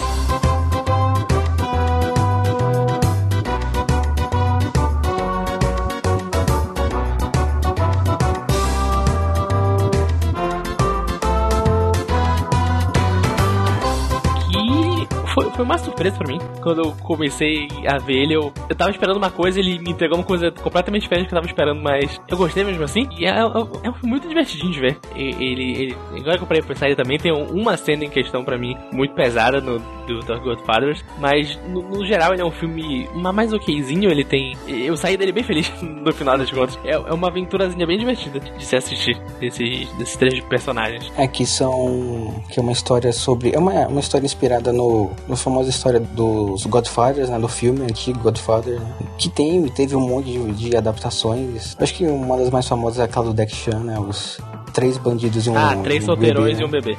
Não, não, três bandidos e um. Ah, tá. Três ladrões e um bebê. Um do. Jack Chan. Do Jack Chan, lembra? Sim, sim, sim. Bom que filme. Essa. Pô, esse filme é bom, né mesmo? hein? Porra, É. porrada boa demais. que é uma, uma versão, né, também. Só alguns uns pequenos pontos, antes de, eu continuar falando sobre isso. Depois que saiu, ele saiu do, terminou o Perfect Blue, ele queria fazer páprica. Uhum. Ele já tá querendo fazer páprica. Quero fazer páprica nessa merda. Aí o, o estúdio tava falando, gente, não, o, o não tem dinheiro não, sabe? Ele falou, tudo bem então. Então ele vai pra Madhouse, e aí quando ele vai pra Madhouse ele faz Millennium Actors, que a gente vai falar daqui a pouco, que tem forte influência sobre um, o filme favorito dele, que é Matador 5, Hum. que é daí de onde ele tira os recortes, como que ele monta as transições dele, que eu- a gente vai falar mais pra frente, mas, tipo, é a partir de... Acontece um pouco em Perfect Blue, pelo que eu sei, mas toda essa coisa de transição e cortes que a gente vai meio que... Essa coisa meio que... meio uh, não sei o que, do Satoshi Kon, é, começa. Caraca, é uma, Uh, é, a perfe... não, é a perfeita descrição. É uh! Não dá Percebe já tá lá. Mas. do Satoshi Kon é, começa em Millennium Actors, só pra deixar o Uhum. nesse recorte narrativo. Eu, agora eu vou, agora indo pra Tokyo Godfather, como a gente falou, era o filme que era pra ser o rentável, né? Era pra ser o filme que era pra, tipo, família, diversão, né? Amizade, tipo, dinheiro na mão. E aí, e aí ele coloca a temática LGBT que é pra família É, japonesa ficar Coloca feliz. LGBT e coloca morador de rua. Pô, aí, aí a família toda vai vir. E a, a história É. desse filme é: a gente acompanha no dia de Natal três moradores de ruas. Moradores de rua, que é o Gin, a Miyuki e a Hana. E eles estão revirando lixo no dia de Natal. E eles acham um bebê no meio do lixo. Aí eles começam a entrar nessa grande aventura pra descobrir quem é a mãe do bebê, quem é o pai do bebê e devolver ele. E é basicamente isso. E o filme, pô, Pô, é muito Vitor, cara. você que, você que viu esse filme ontem, Esse filme é divertido Cara, de. Caraca, É velho, é muito, muito é bom. muito louco, porque o Guerreiro falou, esse filme fala sobre, tipo, sobre LGBTQ mais no Japão. Ele fala sobre moradores de rua. Tem uma cena de um deles sendo agredido, porque sim, porque ele é um morador de rua e, tipo, ah, ano novo, dia de fazer a limpeza. E caralho, velho, mas, mas mesmo tudo esse pesado, é um filme muito divertido, eles são personagens muito adoráveis. Você, quer que eles se deem bem no final e toda hora fala, caralho, vai dar merda. Vão achar eles com o bebê, vão falar, caralho, seus bandidos do caralho, sequestraram a criança, esteja preso, e caralho, por favor, só não acontece nada. E cada um tem, uma tem o backstory deles e vai revelando o passado, eles vão enfrentando o passado durante o filme. E como eu tinha falado com o piloto no grupo, eu amo que esse filme é o filme da coincidência. É tipo, pouca coisa é, é plantada. Tudo só acontece. As coisas acontecem. Eles estão andando na rua, ah, acharam um cara debaixo de um carro, o cara achou ele gente boa, levou ele pro, pro casamento da filha dele, aí esse cara é um Yakuza, e lá dentro desse casamento aparece outro cara que foi o cara que fez o ir pra rua, aí o Gin ia bater nesse cara com uma garrafa de, de champanhe, e nessa hora outro cara chegou pra dar um tiro no chefe da Yakuza e pega a Mayuki sequestrada, e a Mayuki vai pro outro lugar, tipo, é só coincidência, e é só maravilhoso, porque as coisas, eles só estão no meio do caos. E, e isso resulta na última cena do filme, que é uma perseguição gigantesca, que tipo, cara, as coisas vão acontecendo e é só uma coisa mais louca que a outra. E é maravilhoso, porque é coincidência. E é como E é perfeito demais, é perfeito demais. como a gente, como a gente falou no grupo, cara, a vida é assim. Não tem tipo, nossa, eu vou ganhar o emprego amanhã, então vai ter tipo uma semana antes um, um planejamento da minha história. Não, tudo vai estar planejado pro ganho. Não, eu só ganho o emprego e pronto, acabou. Pô, ah, mesma coisa, ah, vou perder o emprego. Não vai ter tipo, não, vai ter uma semana do Vitor, tipo, recebendo dicas. Olha, você vai perder. Não, eu só perco meu emprego. E esse é o filme, as coisas só acontecem. A, a parte que eles estão andando e vem a moça na ponte e voltam e salvam ela e falam, calma, ah, você é a mãe dessa criança, tá aqui tua criança. O quê?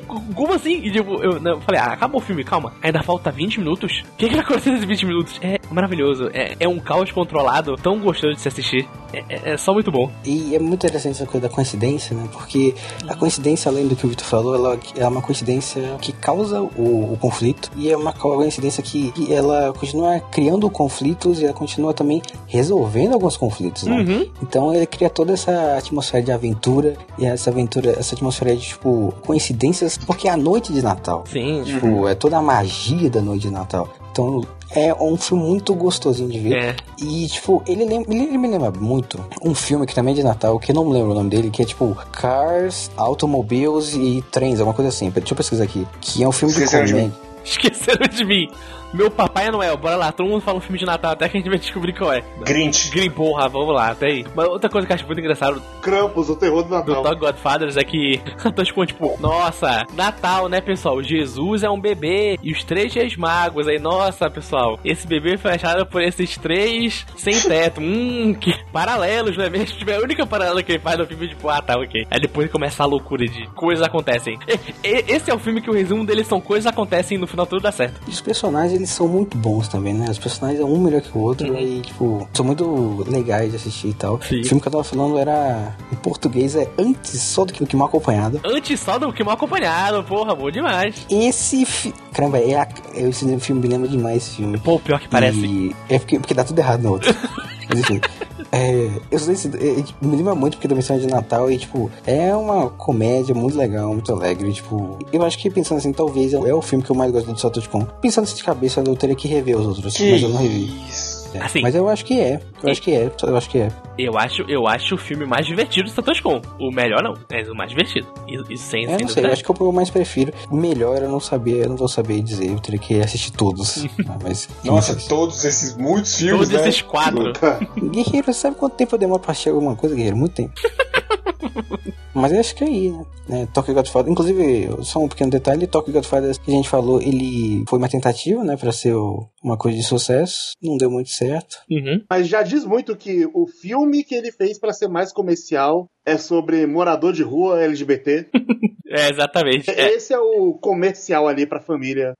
esse é o filme para a família Satoshi Kon. Um, um filme de toque em vários aspectos sociais do Japão que, tipo, fica caralho. Ok, Satoshi Kon. Eu, eu estava esperando um divertidinho e estou levando uma crítica social foda, mas, mas é uma crítica maravilhosa. Por favor, É continue. uma coisa que eu valorizo demais. Sinto- Sim. po- podia ter mais gente assim. Uhum. Mas aí depois que a gente faz o Tokyo Godfathers, ele pensa assim, caramba, né? Fiz três filmes, olha aí. Três filmes, quem diria, né? Mas aí ele tinha um certo remorso, assim, porque os, nos filmes, no, em filme você não consegue expandir muito a- as mensagens, as ideias que você tem. E aí ele pensou, ora pois, por que, que eu não faço uma série animada de três episódios?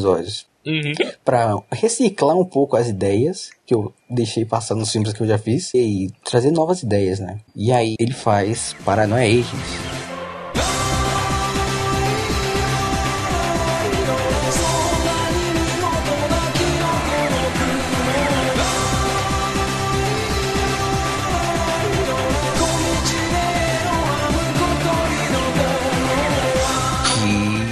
Um negócio que eu terminei de ver. Que é muito curioso isso. Eu fiz uma sinopse no começo do, do cast do Natal. O Kay fez outra sinopse. Porque ele viu inteiro. E agora eu vou fazer outra sinopse. Né? Então, Paranoia Agent é uma história muito curiosa aqui no 44. Mas enfim, Paranoia Agent é então a inserção do Satoshi Kon nas séries. Que ele tenta colocar os pensamentos, os planejamentos dele que ele tentou no- nos anteriores, né?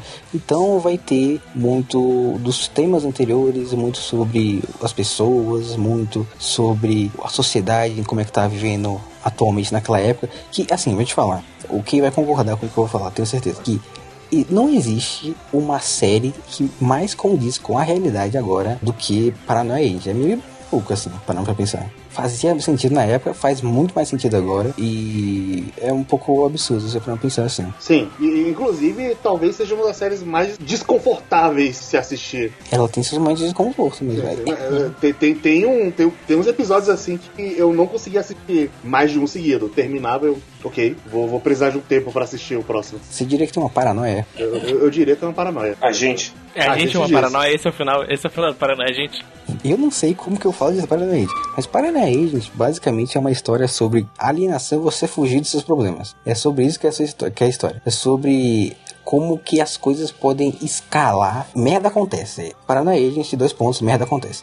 tipo, ele conta a história dessa de vários personagens numa questão mais episódica e ele vai contar uma certa investigação de um certa trama que tá acontecendo porque a- um, um menino de patins com um taco de beisebol tá atacando as pessoas, né? Tudo começa com uma menina, que era uma designer de um boneco que ela tá sentindo pressionada pelas coisas da vida e tal. E aí as coisas escalam numa corrente de insanidade e de loucura e tal. E é impressionante você você ver essa história se construindo assim, né? Que eu acho que tu vai vendo e fala, ah, é isso, mas na verdade é isso. Mas tipo, você fica pensando o que está acontecendo e depois você começa a pensar sobre o que é essa história e, por, e o, do que, que eu estou vendo, sabe? E você, caramba, é uma, é uma coisa muito catártica essa história, sabe? E tipo, quando você pega o final, tipo, o que é essa história? Que eu meio que contei, mas, tipo, mesmo tendo contado pra você, você não vai entender até o final da história, que é sobre isso. É, é meio difícil você explicar de forma concreta e rápida sobre o que, que é, no fim das contas, porque É, é, é, é muita coisa. é muita coisa, mas é tipo, é como se fosse. É muito sobre essa coisa de você escapismo, você fugir dos seus problemas e uma reflexão muito sobre você. É, alienação, de certa forma, sabe? Tipo, alienação é uma coisa positiva, é uma coisa negativa, sabe? Se você tá na merda. E é uma coisa muito reflexiva atualmente, sabe? A gente tava gravando isso em março de 2021. A alienação é uma coisa boa, também pode ser uma coisa ruim. Tipo, eu não sei, é uma reflexão muito curiosa que a gente pode ter aqui. que eu não recomendo muito, mas é uma coisa a se pensar. Eu acho que tipo, a maior reflexão que ele tem sobre essa coisa de, de realidade e sobre escapismo, sobre a sociedade mais em si, sabe? Tipo, ele consegue colocar em Paranoia Agent, sabe? Uhum. E Paranoia Agent, eu acho que em pontos de mensagem, eu acho que é onde ele vai mais longe. Eu acho que a, acho que a carta máxima que do que ele queria contar sobre essa temática. E é muito bom. A direção, ela é, ó, ela é uma coisa É uma coisa. Vou te dizer que é uma coisa Uhum. É uma coisa. que é uma coisa muito impressionante. É, sim. sabe? Você viu como que, como que ele fez isso numa série em três episódios. É uma coisa meio surreal. E tipo, a história vai seguindo tudo mais normal. E aí acontece uma quebra na história e tipo, a história, o método da narrativa e o método de. Até o próprio traço, até o próprio o que, que acontece na história muda. Assim, faz completamente sentido. E tipo, caramba, a, a história tá indo pra onde agora, sabe? É uma coisa maluca, né? Aqui. Uhum. Não, é, é- é, não, com certeza é uma das animações já feitas. Com certeza. É, posso confirmar. Tá aí, Paranoia Agent, a gente não tem de Paranoia Agent, acho que a gente falou tudo isso aí, mas a gente meio que não falou nada. Porque não tem muito como falar, sabe? É, se você falar muito, você começa a dar spoiler e você sei lá o que. Eu, eu não sei, é uma coisa difícil de falar, mas é uma, uma série legal. Eu acho que o finalzinho, assim, acho que tem alguns pontos ali que meio ali, tipo, eu não sei, se- não dei. Acho que pode ter feito de outro jeito, assim, sabe? Eu, Mas- eu, eu não sei dizer, porque ao mesmo tempo eu concordo com você que tem ponto que você fala, eu não Eu acho que um dos picos da série, assim, a mensagem dele tá no final. É, com certeza. E sei lá, é uma série muito criativa, é uma série. O que falou que é meio perturbador, mas eu consigo ver uma bastante diversão ali na, na parada. É meio perturbador, caramba, o episódio 8 que ele. Ah, sim. O episódio 8, caraca, o episódio 10 também é bom demais. É. Liberalismo. só uma piada que só quem, que só quem viu vai entender. É. Mas enfim, Paranaense, que legal. Depois disso a gente vai pra uma coisa, o filme mais famoso dele, e na minha opinião, a, o auge estético dele, Páprica. Ei, ei, você sabia que Nolan... Não, já falei essa. copiou- Não, não, não, já foi. Não, não, eu já fiz no começo, não pode repetir. Ah... Mas você sabia que, que o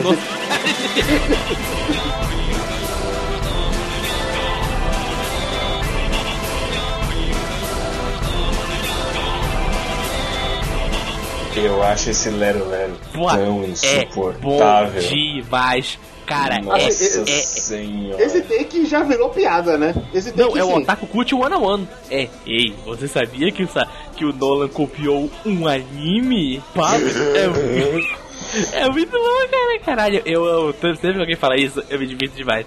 É, é tipo, é tipo a piada do esse, essa XXX, diferente dos outros focos de personagens. É a coisa que sempre que repetir eu vou começar a rir. Não tem como. É Não, pra, demais, pra, pra mim, esse é o mesmo de você saber que Alucard é Drácula ao contrário.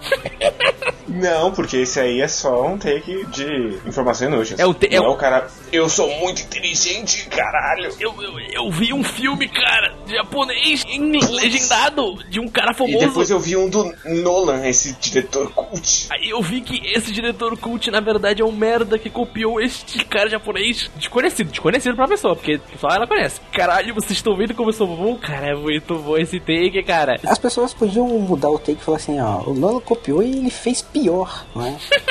Eu acho que é um take muito mais agradável. Mas esse já é o take, Esse já é o take, esse é o take. A, a parada é, tipo, você pode fazer o take e falar, ah, tem semelhanças, tem referências, mas agora a pessoa é quando ela tá, tá, tá começando. E ela quer, cara, tem que provar que eu sou cult. Que eu não vejo, que É o anime... Big Brain, Big Brain Time É, demais. que anime é coisa de Por que, que a adulto. pessoa ela quer ser cult? Qual que é, qual que é o lance? Não sei, não sei, não sei, cara. Ela só quer, ela quer parecer melhor que as outras. É, é, é muito, é muito adolescente, é, é muito 13 anos nele. É muito isso, cara. Não tem como.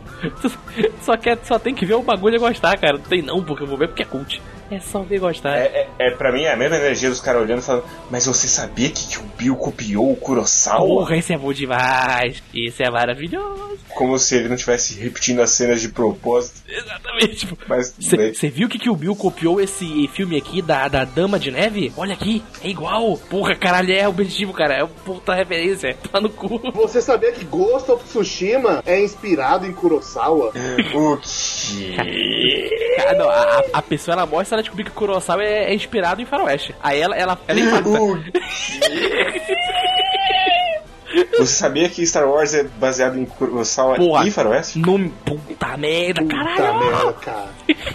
Tá bom, vamos parar isso aqui, senão o assunto não vai acabar nunca. A gente vai ficar três horas falando isso. Vai. A gente vai ficar rindo três horas, porque a gente é idiota. Mas Páprica. Páprica. é o meu segundo filme favorito do tipo, Gosto demais. Eu, eu não vi Páprica. Mas, mas, eu, mas tal qual o GIF do Dio, eu conheço muitos GIFs de Páprica. Mas sem, sem o contexto não dá pra entender. Exatamente, só são, tipo, visualmente maravilhosos. Eu Não, mas inclusive, eu não quero dar nenhuma sinopse de Páprica, eu só quero dizer que esse é o filme que as pessoas falam, meu Deus, ele é muito difícil. esse filme ele se explica umas quatro vezes. É, não, é, Ele- é, cara, e- Ele pega.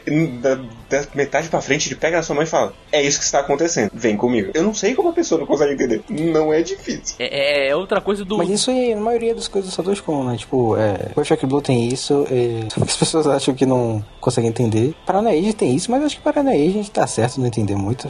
É, o Talvez seja o mais, de fato, que não pega na sua mão, deixa você confuso. E é meio de propósito também. É, o finalzinho assim, ele quer te deixar um pouco, ué, mas por quê, né? Literalmente o final, o final, o final, o final. Literalmente, o final fala, assiste o anime de novo, filho da puta.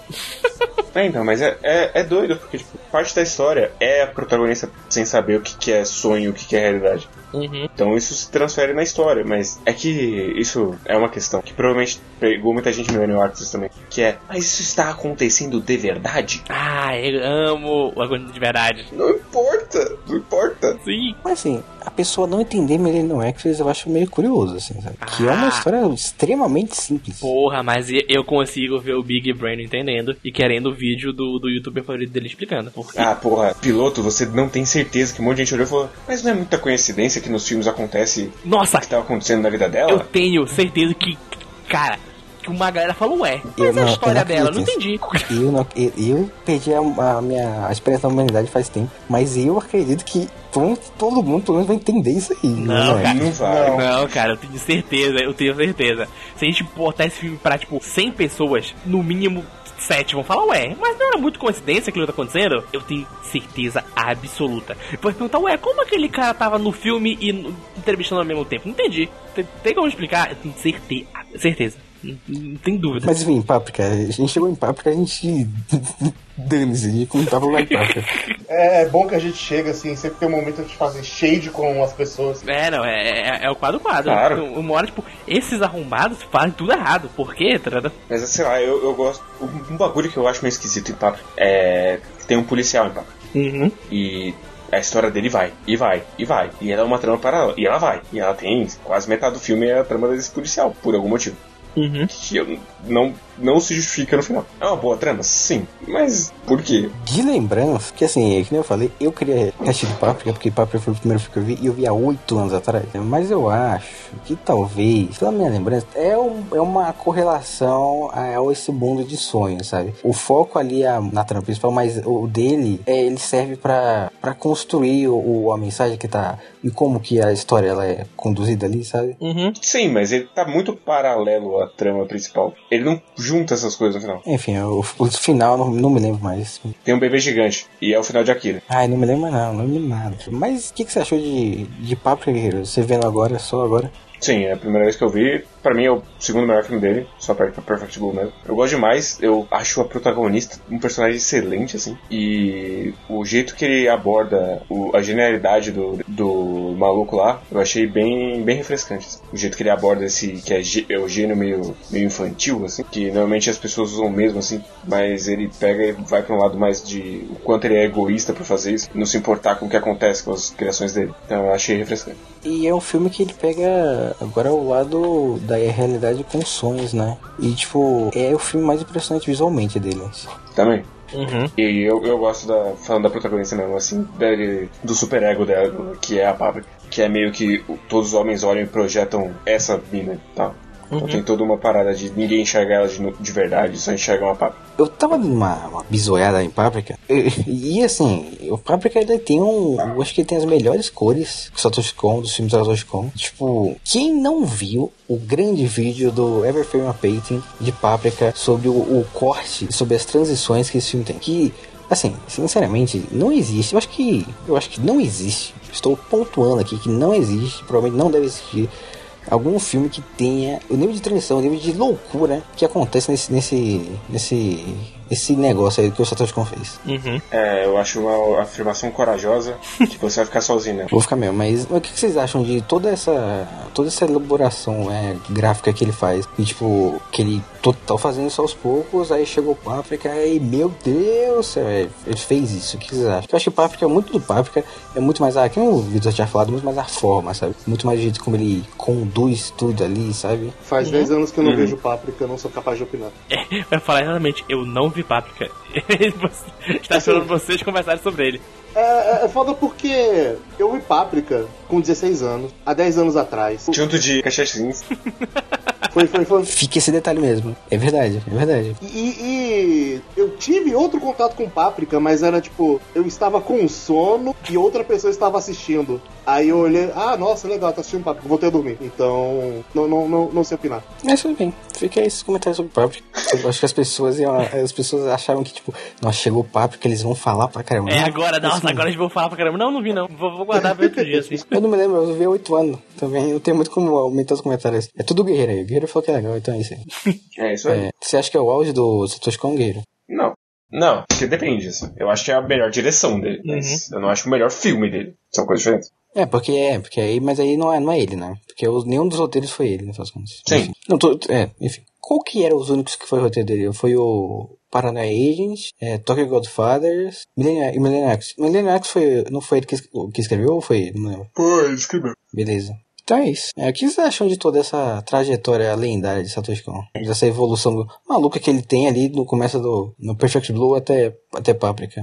É, é uma, uma coisa muito louca. É uma coisa bem. São, são quatro filmes e um anime, tipo, espetaculares. Não, Tipo, 10 anos, né? sim. Sim. Sim. Não tem um ponto baixo, Não- tipo, não, é, não tem o que a gente falar, ah, esse é, esse é mais ou menos. Não, todos são não, esse é bom, esse é bom, esse é bom, esse é bom, esse é bom. E, e eu repito o que o Guerreiro falou no começo, de que foi realmente uma grande perda, porque eu, eu consigo imaginar uma crescente disso. Como seria o cenário de animação japonesa com o Satoshi Kon de 2010 a 2020? Como seria o nosso cast de filmes da década com o Satoshi Kon ali? Provavelmente ia ser muito diferente do que a gente, que, que a gente tem agora Uhum. Outros projetos que ele teria, o quão po- potencialmente seriam influentes, o quão potencialmente iriam para outros níveis. Talvez a gente olhasse e falasse: ah, Páprica é muito legal, mas essa outra obra dele. Ele, superou, eu não sei, cara. Foi, foi, é, é meio foda quando perde cedo. Porque Uhum. isso realmente foi bem cedo. Sim. E, e mesmo no, no quesito bem humano, assim, ele chegou a ver parte do reconhecimento da crítica, mas também não teve tanto. Sim. Sim. Foi um crescimento aos poucos, sabe? Tipo, principalmente nessa década. Uhum. E, tipo, as pessoas, olha, Satoshi Kon, Satoshi Kon, Satoshi Kon, né? E é meio... Eu, não- eu vou fazer uma pergunta aqui pra vocês, antes de... Vocês acham que o Satoshi Kon, ele é um dos responsáveis por muito, tipo, do que a gente... Do que teve da imagem da Madhouse? Hum, acho Sim. que sim, sim. Ele foi um dos responsáveis. Também, tipo, era porque ele tava lá naquela época, então, tipo, era. Ele tava com aquela patotinha, sabe? Uhum. A patotinha dos 2000, 2010 da Madhouse. Uhum. Sim. É, Era só tipo, ah, é porque ele também era filme, então o pessoal geralmente fala, ah, mas é filme, né? Então o filme geralmente é chamado de bem animado, mas era aquele, ah, Madhouse é boa e ela tem esses filmes aqui que também são muito bons, sabia? Tem esse, esse, esse ponto extra aí. Mas ele é, ele é parte importante, assim. Ele Uhum, é sim. um cara que tava ali, ele é parte integral da, da era de ouro da, da Major House. Sim. Sim. É bem interessante ver isso. né? E aí, tipo, logo depois de Páprica, eu vou falar uns comentários mais. Páprica que eu lembrei agora, mas só pra continuar essa parte mais histórica. Ele termina a Páprica, e a Páprica é um grande negócio. E aí ele começa a trabalhar num, num filme, num novo filme. Agora realmente tentando buscar uma pegada mais, mais mainstream mesmo. Né, que a gente consegue ver, tanto pelos character design, né? Que é uma pegada muito mais robô, assim, sabe? Mais. Ah, é. Tem um estilo gráfico de design que aconteceu ali mais ou menos na, época, na década de 50, 60, que é de onde vem a- essa, Uhum. essa estética dos robôs, dos carros que tem desse, desse filme aí. Eu esqueci o nome disso aí. É, que a gente consegue lembrar muito com robôs e com carros, que é o filme de Dream Machine. Era o novo projeto dele. Mas aí, como todas as coisas do Satoshi Kon, ele, as ele, tudo bem que ele falava da equipe e tal, mas era muito na cabeça dele, as loucuras dele, meio difícil de, de conectar, né? Tudo meio que ficava, é, circulava ele, sabe? E aí, Uhum. tanto que, é um- por isso que é um dos problemas de, tipo, esse filme sair, né? E aí ele morre fazendo esse filme porque ele é diagnosticado com câncer, câncer de, de pâncreas, né? Sim. que nem que é um dos cânceres mais mortais que tem por aí. Que a gente pode lembrar do, da história, né? Do A Activity of Pancreas, do último, do cast dos filmes da década. né, Uhum. E aí ele vai morrendo aos poucos e tal. E tipo, o negócio é muito supetão. É. É, é uma história muito. Todo esse momento é um momento meio trágico e tal. Caso pessoa- as pessoas queiram ver, tem uma, tem uma carta que ele entregou. Tá, tá disponível na internet. Que ele lançou na internet. Que ele manda, falando com cada uma das pessoas, com a família dele, com todos os mais e tal. E é uma coisa meio emocionante, assim. Ele morre, em 2010. Uhum. Acho que em agosto de 2010, há 11 anos atrás. E aí, e aí acaba Satoshi Kon. É, algumas curiosidades sobre esse filme, esse filme aí em questão do, Dream do Machine. Dream Machine, é que primeiro é uma, uma referência a uma música, a, ao- uma música do Susumu não sei o que, que eu, esqueço, eu sempre esqueço o nome, sobrenome dele, que é o cara que ele tem as, que ele faz as trilhas mais icônicas do Satoshi Kon. Essa, é que a trilha, a gente não falou nada da trilha, das trilhas dele, mas as trilhas dele, elas são muito icônicas, de fato, né? São muito memoráveis, sabe? Quando você ouve as músicas desses filmes, principalmente de Páprica, Uhum. você se lembra, pô, esse é um filme do Satoshi Kon, sabe? Tipo, Pô, isso é o Satoshi A imagem, a imagética que a música passa, você consegue visualizar o Satoshi Kon. Eu já vou falar essa parte da música depois, mas só para não cortar. Outra coisa da- de Dream Machine é que, tipo, o produtor da Madhouse, a Madhouse logo depois de 2010, ela começa a morrer, como todo mundo sabe. E ela morreu, não morreu, mas morreu. Morreu, Morreu. morreu, morreu, morreu. É, morreu, morreu? Não, não, não, Não, morreu, mas mais tarde respirando para paredes. Ah, sim, porque aí eles.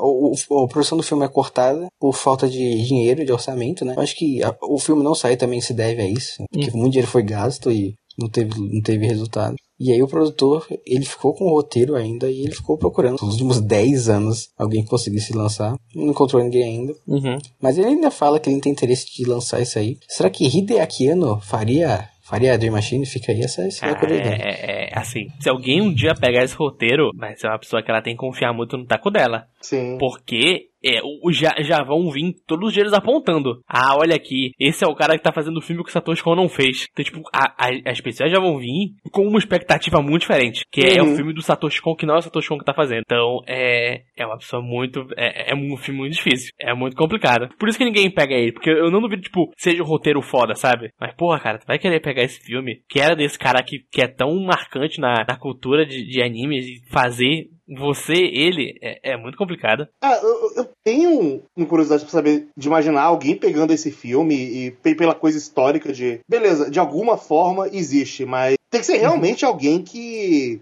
confie no taco e tenha um profissionalismo pra não dar aquele gosto amargo, né? Sim.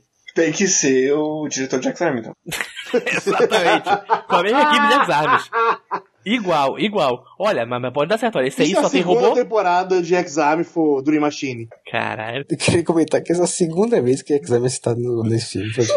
Mas tirando o diretor de X-Arm, quem vocês acham que teria a capacidade de pegar esse projeto e deixar juiz a Satoshi Kon? Aqui, um, um diretor japonês da atualidade agora. Ó, do- Quem você acha que daria certo? eu, eu, assim, acho que nenhum. Mas se fosse pra escolher um, eu escolhi o Hideki Anno. Como você tinha falado, tipo, é o único de falar, ah, escolhe um diretor aí que, que tu acha que conseguiria fazer esse filme. Todos os outros que eu penso, ah, o Miyazaki, pô, o Miyazaki vai vai tomar no cu, né? O filme dele. O, o filho do Miyazaki, pô, o filho do Miyazaki, né? Tá aí, né? Tá tentando. Sim. O Hosoda, pô, o Hosoda não ia conseguir fazer um, um filme de Satoshi É, Kon, saca? é, é porque aquilo, o Rossoda é um diretor maravilhoso. É, um, É, meus exatamente. favoritos. Mas ele não é um diretor que faz as coisas na vibe do Satoshi Do Kon. Satoshi Kon. Então se ele pegar um projeto desses... Vai sair um, vai sair um, monstro. Uhum, Meio Satoshi Kon, meio Hosoda que não conversa nada com nada. sim. A única pessoa que, que, que fala, ah, a pessoa talvez seja o ano, mas o ano colocando a mão dele, tipo, muito no- na obra. Nunca vai conseguir sair alguma coisa como se fosse o do Satoshi. E mas acho que a única pessoa que teria, vamos dizer, culhão de eu vou dar uma mudada nisso aqui e colocar um pouco de mim também nessa obra é, é o ano.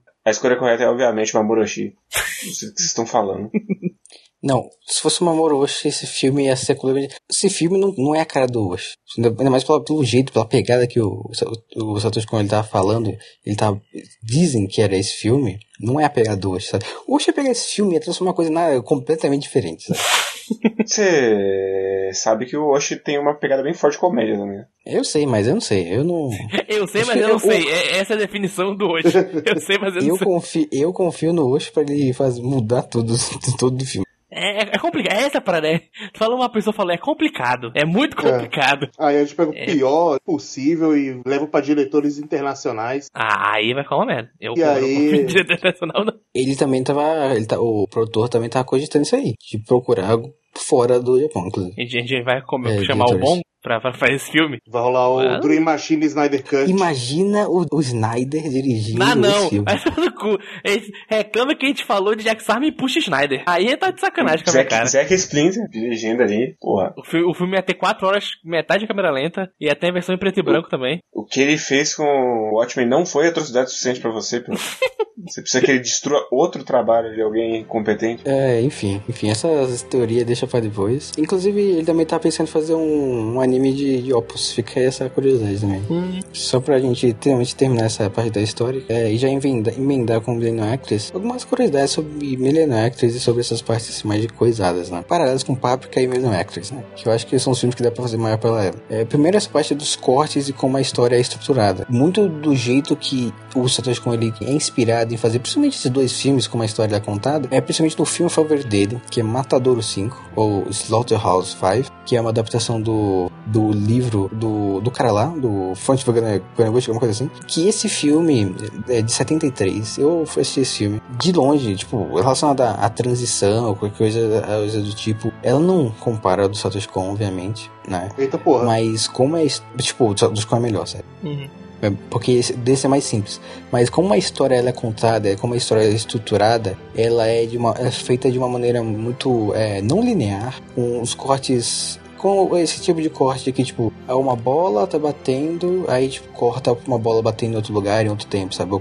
Uma coisa relacionada assim. Que acontece, esse tipo de transição no Satoshi Kon acontece bastante nesse do Slaughterhouse 5. Que esse filme, ele brinca um pouco com essa coisa da realidade, com a coisa de um aspecto meio temporal. Existe um pouco de. Existe um pouco de tudo que a gente falou aqui eh, nesse podcast inteiro.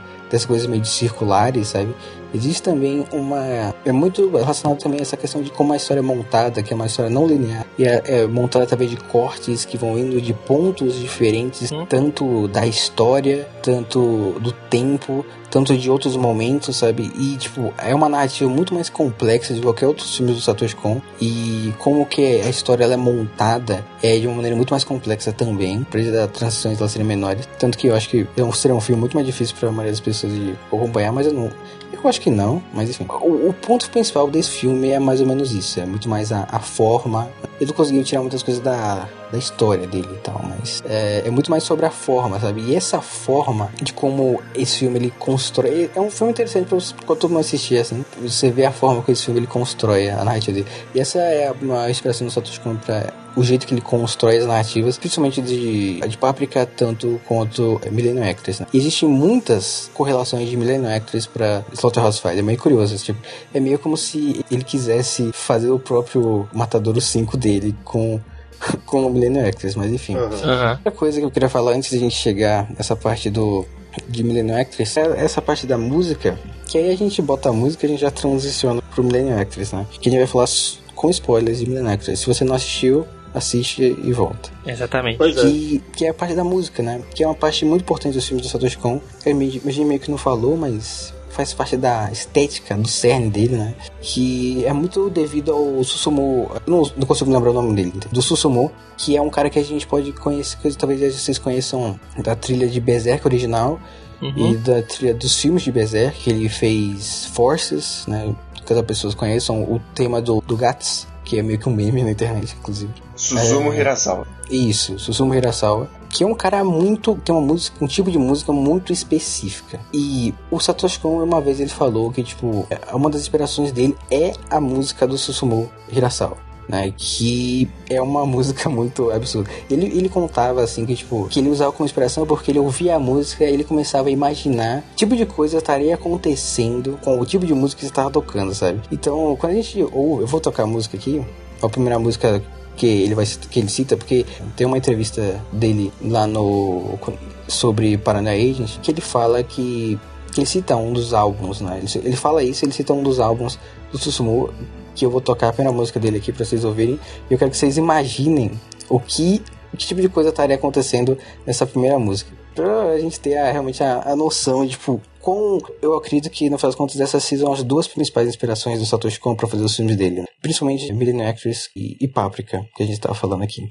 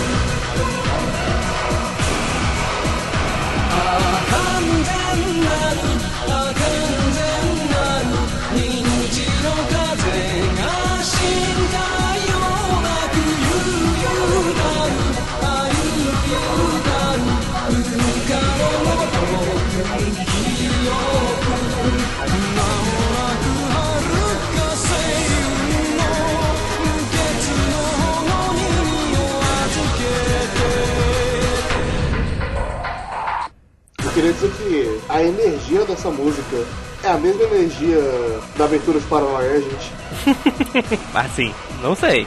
Que eu, o que eu me lembro Mas da- claro que é. é que não faz muito tempo que eu não vejo abertura de Paranoia, gente. É, a abertura de Paranaíba já é alguma coisa especial. 2021 é a abertura de Paranaíba. Ah, Isso é. A gente rindo e o mundo acabando.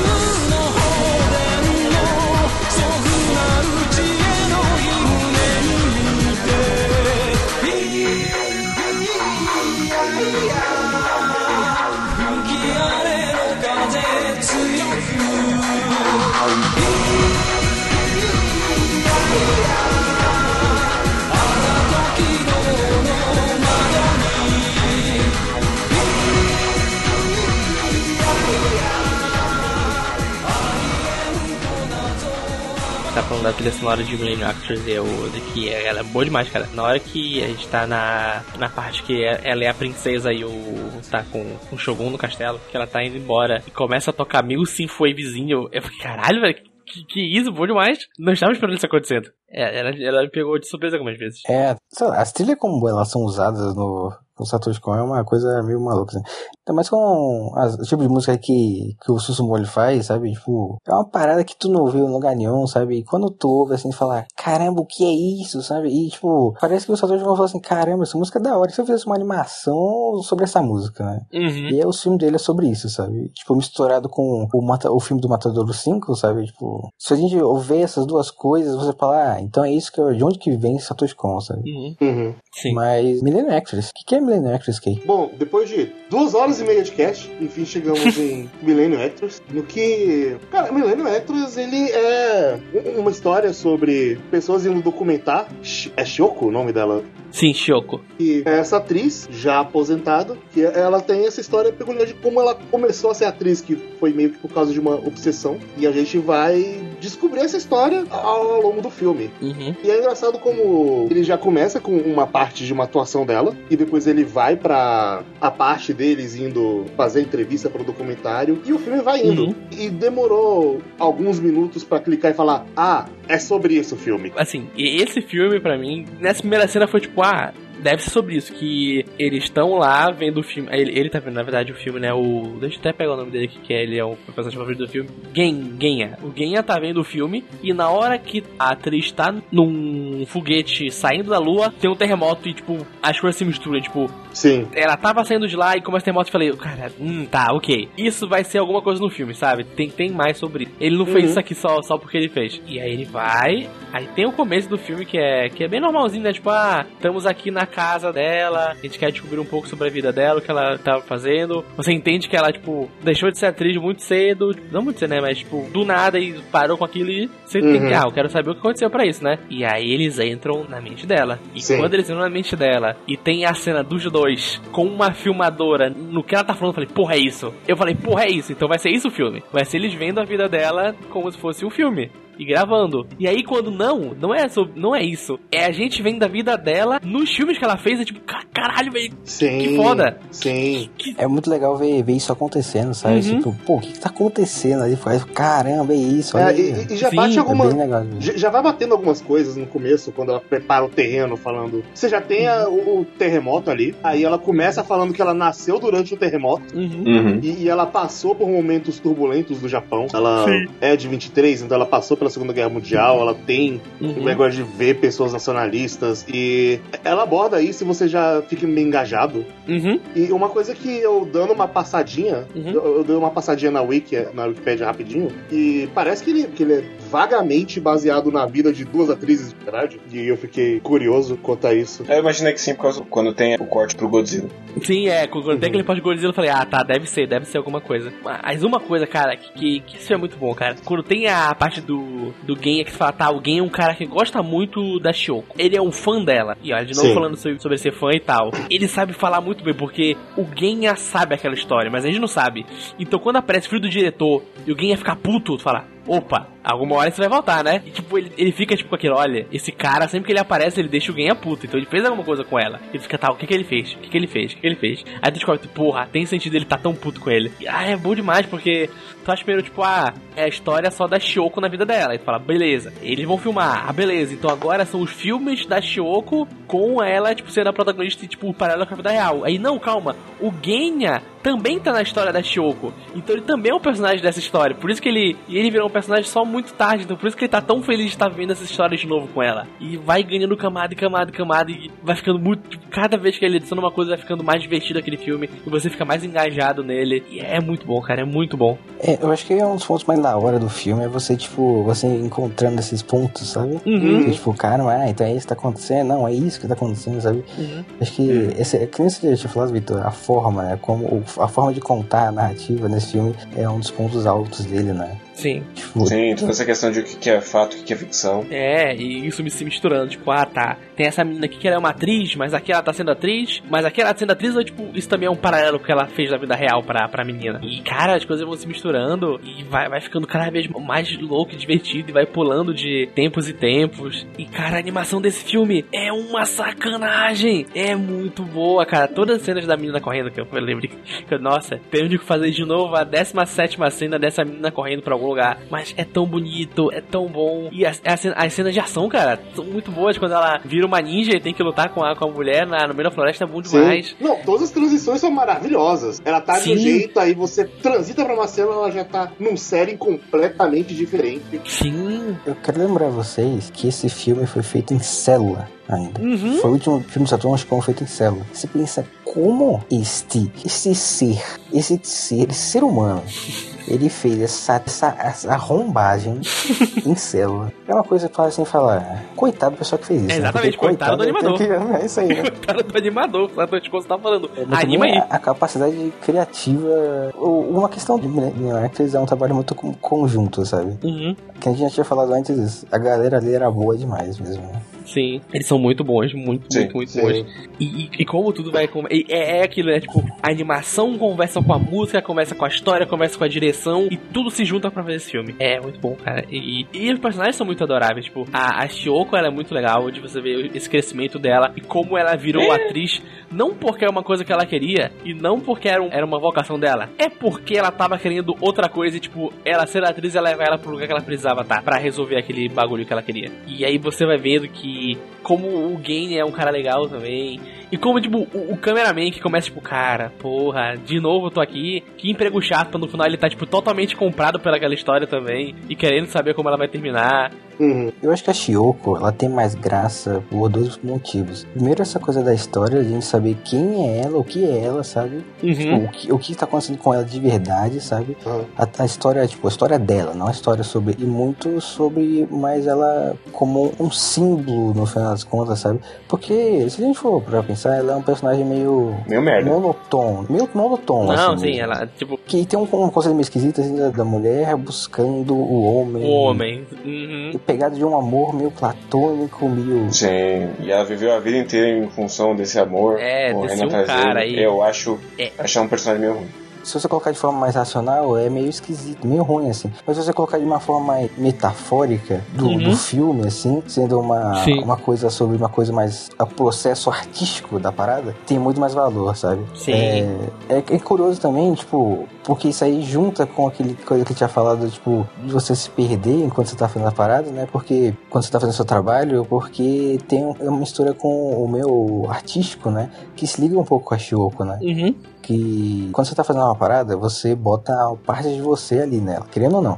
Você Uhum. queira ou você não queira, parte de você, você tá fazendo um filme, já era. Alguma parte sua vai estar nesse filme, não importa o que você fez, o que Uhum. você faça, Uhum. né? E aí, no final das contas, a Shioko, ela é mais ou menos isso, né? Porque ela se torna a obra, no final das contas, né? E, tipo, tem uma coisa curiosa nisso, né? O, o filme, como eu já tô falando aqui, ele tem muito dessa parada de uma ode, que sem querer, sobre Uhum. é, o cinema, né? Sim, Sim, não, ele esse passa filme é. por ali por todas as, todas as fases do cinema japonês. né? É, é muito tipo. É muito tipo, caralho, eu queria fazer um filme, o Satoshi Kon. Pô, eu queria fazer um filme, mas filme de quê? Eu queria fazer tudo, sabe? Então eu vou fazer um filme que eu posso fazer tudo. Vai ser filme de samurai, vai ser filme de época, vai ser um filme de shogunato, fora eu vou fazer um drama. Eu também vou fazer um filme de monstro rapidão. Então ele faz tudo. É, é tu- tudo, filme Sim. de ninja. Ele fala, pô, E é meio louco como tudo isso meio que conversa tão naturalmente, como ele transita pra uma história de uma época da Segunda Guerra e de repente vira uma história da era feudal e ainda tá conversando. Ainda não, não parece que foi um corte abrupto. Você só vai Uhum. indo. E depois ele vira um filme de ninja. E, e- você Sim. continua indo ali de boa. E, e ao mesmo tempo que, tipo, ah, é um filme da história da Shiyoko, é um filme da história dela, é um filme também da história do cinema japonês, que, tipo, vai desde o começo e passa pelo filme de guerra, e vai até, tipo, o filme de monstro, e vai, vai, vai, e vai até, tipo, ah, a gente vai fazer uma ficção científica, sabe? Cara, e quando mostra, tipo, o set da ficção científica, é tipo, ah, é um pedacinho de madeira, sabe? Que dá ela e, tipo, o fundo falso atrás, e só isso. É, é muito bom, cara, é, é muito bom. Só, só pra citar mais especificamente, o filme ele cita filmes muito dessa época, da época de 50 até acho que é 2000, anos 90, uma coisa assim, né? Que aí ele começa com os filmes de samurai, que a gente A pode carreira pegar. dela é até 70. É, 70. É, de- é, da década de 70, né? Começa com o Kurosawa, que a gente pode fazer a a referência, claro, os filmes do Kurosawa, como Yojimbo, como Os Sete Samurais, enfim. Ela faz referência literal a Run, outro filme do Kurosawa. Faz referência também a um filme do Yasujiro Uso, né? Outra referência também relacionada é aquela que ela tá com, só com umas... como se fosse uma gueixa, sabe? Uhum. Do Mizoguchi, três grandes diretores da época ali do, do Japão, né? Uhum. Sim. Os outros eu não sei, mais ou menos, mas, tipo, todos eles são referências a um filme específico, né? Tem a clara referência a Godzilla, né? Quando ela tá do lado do Godzilla, igualzinho, só que esperando muito pra não pegar o direito autoral. É, é, é muito, cara, é, é muito bom, muito bom essa parte. Uhum, e eu, eu gosto muito também desse filme ser um ciclo, porque Uhum. é a roda do destino, ao mesmo tempo que é ela nasce com um terremoto, ela morre no terremoto. Uhum. E tem toda a questão de não importa da época que você vá, o maluco que tá indo contra o governo vai tomar no cu. Sim. Uhum. Mas esse é o filme que eu menos gosto do Satoshi Kon. Uhum. E isso é especialmente por causa do elenco feminino dele, que eu É. acho meio que uma atrocidade, assim, o que ele faz com as duas, porque a personagem mais velha é basicamente a megera que tem inveja da nova, Porque ela é esse é nova. o personagem dela. E é isso, ela tem inveja nova porque ela é nova. E, e a Shiyoko, o bagulho dela é: eu tô correndo atrás desse homem que eu conheci, troquei duas palavras, e ele vai ser o objetivo da minha vida. É, essa Acho meio parte é, é, é bem, É. tipo, é bem complicada. É, é que, tipo, as duas são muito ruins de maneiras diferentes. Tipo, não tem, ah, essa daqui é pior, não. Elas são duas personagens ruins, porque tudo nela gira em torno, tipo, eu tenho que. Eu De um tenho cara, que, tá, sim. É, eu tenho que encontrar um cara, e aí, que eu, tipo, ah, eu quero acabar com essa menina. Tá, mas por que você quer acabar com essa menina? Porque ela é mais nova que eu. Mas ela tirou algum emprego Não teu. é só por isso também, né? Mas... Não, mas tipo, é, ah, ela- mas ela tirou o emprego teu, ela, tipo, tá te substituindo. Não. Ela é mais nova. Porque nunca no filme deixa é, claro, a tipo. rivalidade feminina. É, é aquela coisa de criar É, uma rivalidade entre mulheres. É, e é muito ruim, cara. É, é muito. É, é, é- che- chega a ser caricato, sabe? Tipo, ela aparece, tipo, ela tem aquela coisa de falar, tá, essa vai ser a personagem X. E, tipo, Sim. às vezes funciona ele ser caricato, por exemplo, com o cara que tem a, a cicatriz na cara, que o nome dele é Scarface. Às vezes ser caricato funciona com esse cara porque depois ele quebra. Quando ele vai pro presente, mostra ele pedindo desculpa, falando, cara, eu errei, eu fui um merda. Mas ela nunca é quebrada. Ela sempre, até o final, tipo, ah, eu fiz isso porque ele pediu, quando, ele, quando ela rouba a chave. Eu fiz isso porque ele pediu, porque o seu casamento é baseado em uma mentira. Tarará, E pronto, é, é- e essa última aparição dela no filme.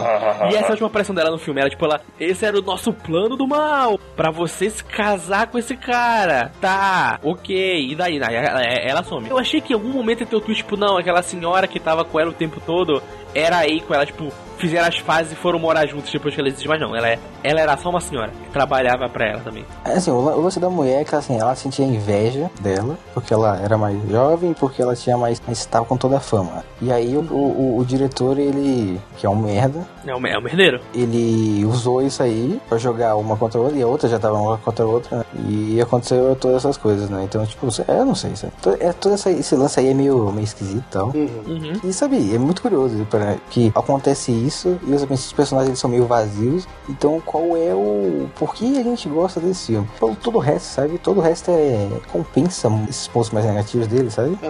É, é o que eu acho. É uma construção tão da hora Uhum. como é que as coisas são, sabe? Os outros coadjuvantes que são o pessoal que tá vindo pra lá, sabe? Uhum. São. pô, os caras são da hora demais. Toda vez que eles aparecem, sabe? Uhum. O diretor que é um fanboy Uhum. e tem toda aquela cena, ah não, eu vou te proteger, não sei o que. Aí tem um cameraman e fala, caramba, o que, que está acontecendo, sabe? Uhum. Sim, e é, A gente não tava ali, eu tô tem filmando a parada. E mesmo que eu ache o romance merda, a cena dela falando eu amava tanto esse cara, eu não lembro nem o rosto dele mais, Sim. É uma cena que pega. Sim, pega demais. Sim. Toda essa parada de o quanto ela envelheceu e ela foi esquecida pela vez na montanha. Então, o lugar que ela trabalhava lá tá- já foi demolido, ninguém lembra dela mais. Tanto que o, o cameraman tá perguntando por que, que a gente vai entrevistar essa. É, essa Você não senhora. acha que você tá 30 anos tarde demais pra isso? Uhum. E, e é isso, velho. Tipo, né? Eu também conversa, tipo, isso com alguém e aí com ela. Tipo, os dois têm essa obsessão por alguém que já tá no passado, sabe? E, Sim. já passou. Ela é pelo pintor e ele é por ela. É meio tipo, esse arco é tipo tanto. É mais pra ele, na verdade, porque pra ela ainda o final é meio tipo, eu sei que eu vou encontrar ele do outro lado, porque ele é meu amor eterno. É meio, É, tá, é, ok. me- é meio merda, assim. Mas pra ele é tipo, ah, eu terminei o meu arco com essa pessoa, eu vou contar a história dela. Então, pronto, terminei aqui o meu arco com ela. Enquanto ela, tipo, vou encontrar o meu marido, o meu príncipe cantar do outro lado. É meio, ah, tá ok. E, e- e- e, tipo, esse filme, mais do que os outros que eu vi, ele é, tipo, tão bom pra mim pela forma. Ele Ah. é muito forma e, e edição e direção e tudo mais. Porque dos outros filmes, tipo, esse é o que a história, quando você vai falar ela pra alguém, é mais tipo, nossa, meio simplão, né? Meio até bobão. Por que você gosta tanto desse filme? E é, tipo, 100% forma. Forma, forma, forma. Sim, a, a forma que ele faz é maravilhosa. É o que a gente tá, Uhum. tá- tá comentando de tipo, como, como ele consegue fazer esse ódio ao cinema gigantesco e colocar tudo Uhum. de uma forma que soa natural, não dá uma estranheza de transitar pra uma Uhum. coisa pra outra, mudar todo o cenário, toda essa brincadeira é muito legal. Os Uhum. personagens são legais. Só tem realmente aspecto que é meio merda da protagonista. E olhando pra trás, ele meio que é quase que premeditado e, e fica meio chato. Como ele não comenta muito isso no começo, quando a- ela tá lá com a mãe, e aí ele fala: Ah, você pode ser uma atriz porque ser uma atriz é servir a nação, né? Muito bom pra você ser atriz e servir a Uhum. nossa nação desse jeito. Ela. E a mãe: Não, não.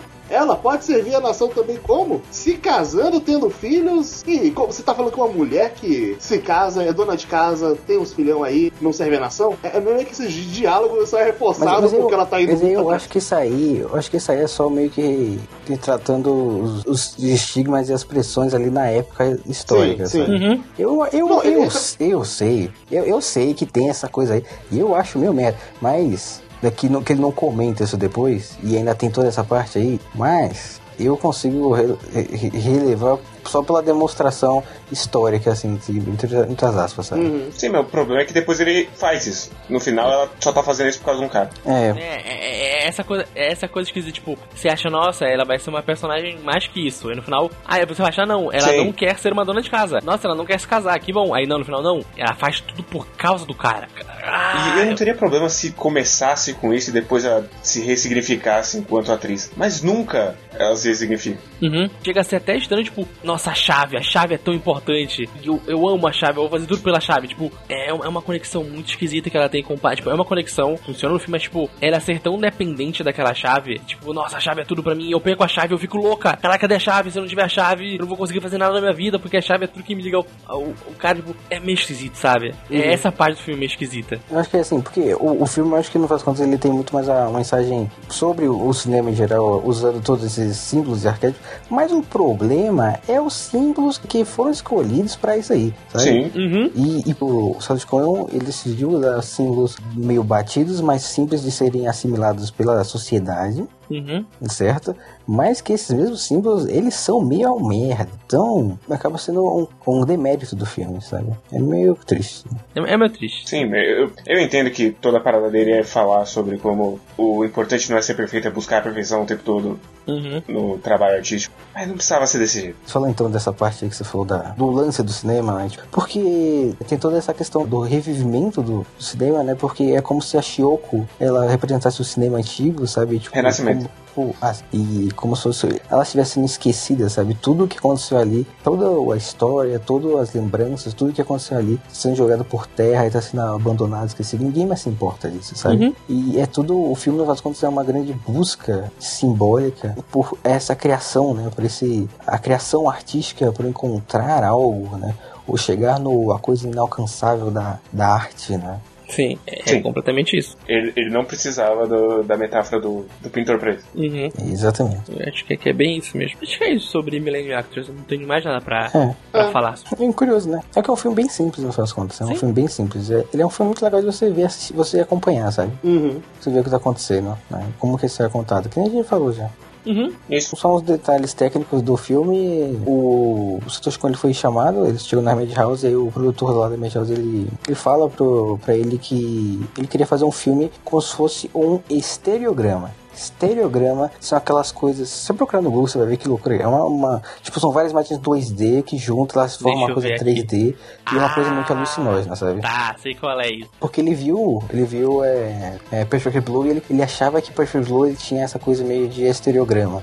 Ele queria que o Satoshi Kon fizesse uma coisa assim, né? E é meio curioso como o, o filme ele vai se tornando essa coisa sobre o cinema. Eles vão pesquisando, pesquisando, e eles pensam, ah, eles acabam chegando nessa história, sabe? E é meio curioso a gente falar dessa ode, né? Porque no final das contas não era o, o- o- a ideia inicial do, do Satoshi Kon, sabe? Uhum. É, fazer a ode ao cinema Uhum. acabou se tornando uma ódio ao cinema, porque eles foram pesquisando e, e buscando as informações, né? Essa é a curiosidade. É, mas eu acho que é, É isso. É, gra- é engraçado que o- a gente escolheu o Millennium Actress, ele foi basicamente meia hora de Millennium Actress e duas horas e meia de Satoshi Kon. É, porque o Satoshi Kon é brabo, né? É Não brabo. tem como falar muito sobre ele. É porque tudo que a gente. A gente já meio que falou de tudo, já, já falou da estética, a gente falou de novo da estética dele, a gente falou da música, a gente falou que o filme é muito mais a forma, a gente já falou da forma, né? Sim. E é o filme que a gente falou pior, no final das contas, eu acho. É o que eu menos gosto. É, é tipo, Assim, pode ser Pe- o pior filme do Satoshi Kon. Ainda é um filme foda pra caralho. sim. Eu, eu, eu não vou dizer Eu que é o muito pior. bom. Como, eu- É o que eu menos gosto. como eu comecei, ele. É porque é foda, porque eu, dos filmes do Satoshi Kon, esse é o único que eu vi depois de adulto. E eu que tá com a memória mais fresca e tudo que eu falei que eu tô entre Perfect Blue e ele como meus favoritos no momento, mas provavelmente se eu rever os outros, eu mudo de ideia. Isso é uma coisa que a gente descobre. Mas eu, acho curioso, eu escolhi Millennium Actress porque eu não tinha assistido e porque eu não queria colocar páprica, né? então foi um meio que jogado. Assim. Mas, eu, mas eu acho curioso como essa foi uma escolha meio acertada. Porque a escolha de Millennium Actress diz muito sobre o que a gente fez esse cast inteiro, sabe? Millennium Actress é sobre rever a história de uma atriz que ela tá buscando, no final das contas, encontrar o ápice, né? O, o limite das coisas artísticas, né? Encontrar a perfeição, encontrar o, o auge, né? Sim. Até que ela morre no final. E nós. E é isso que é a vida do Satoshi Kon. A gente reviu a vida do cara, todas as histórias dele, e a gente chega ao final com ele morrendo também. é, Eu acho que aí fica um, um aspecto meio poético, no final das contas. Uhum. Uhum. mas Satoshi Kon não estava atrás de um cara. É, Você não gente, sabe? Você não sabe? até a gente sabe. Não, não está documentado. Às vezes ele só queria ir pra Hokkaido, ver uma pintura bonita. Mas acho que isso são coisas que jamais saberemos. E é isso, né? Uhum. É isso. Satoshi Kon é um cara. É um cara aí. É, é, Era um cara. Era o cara. é o cara. Está vivo pra sempre nos nossos corações. Exato. Gr- grande perda. E, e é isso, cara. É um, foi, foi um excelente diretor. Uhum. Eu fico pensando até que 2010 foi um ano, duas vezes de gente talentosa e bem jovem, porque também foi Uhum. ano que a gente perdeu no Jabs. Uhum. Uhum. Ele morreu? Sim! Olha, Olha só, aí. faz isso lá 10 anos. Ele Caraca, eu não fazia 2010. ideia. 2010, né? Parece que cada década é uma bosta, né? Com esse clima pra baixo, com, o Cara. descobrindo que o cara que gostava morreu há 10 anos atrás. Acaba o podcast. Cara, É que nem aquela sketch do, da escola do professor Raimundo, né? Que o, tem o Rolando Lera, né? Que ele fala, "É, não sei o que morreu. Nossa, tô fazendo uma referência que vocês não fazem ideia. Eu, eu não, eu tô vendo onde vai. Eu tô vendo onde vai, eu tô Não, deixando. eu eu espero que você já tenha subido a música no meio, assim. Quando você falou escola do professor Raimundo, você subiu a música acabou. Não, eu vou falar, da- vou falar uma coisa aqui pra subir a música. Tá falando do Sussumu, que era o, o cara da música do, dos outros, né? Mas Tokyo Godfathers ele escolhe outro, que é o que é o mesmo cara que ele faz a música de Mother do jogo, né? E eu tava vendo uma, uma- eu tava vendo uma entrevista desse cara, e esse cara é igual ao Ovelha, o cantor aqui do, do Brasil, que canta forró, é igualzinho ele. Talvez seja ele. Calma, agora eu vou ver. É Calma, agora eu vou ver. Cadê esse cara? Eu quero ver agora. Agora eu- o piloto eu- falou que eu quero saber. eu gosto muito das referências do piloto. É, é só isso Quando mesmo. ele falou profe- escola do professor Helmut já tava rindo. E na foto não parece o, o ovelha, não. ele. Tira o chapéu dele pra ficar igual. Não parece o ovelha, não. Caramba, é igualzinho. Então, maluco. London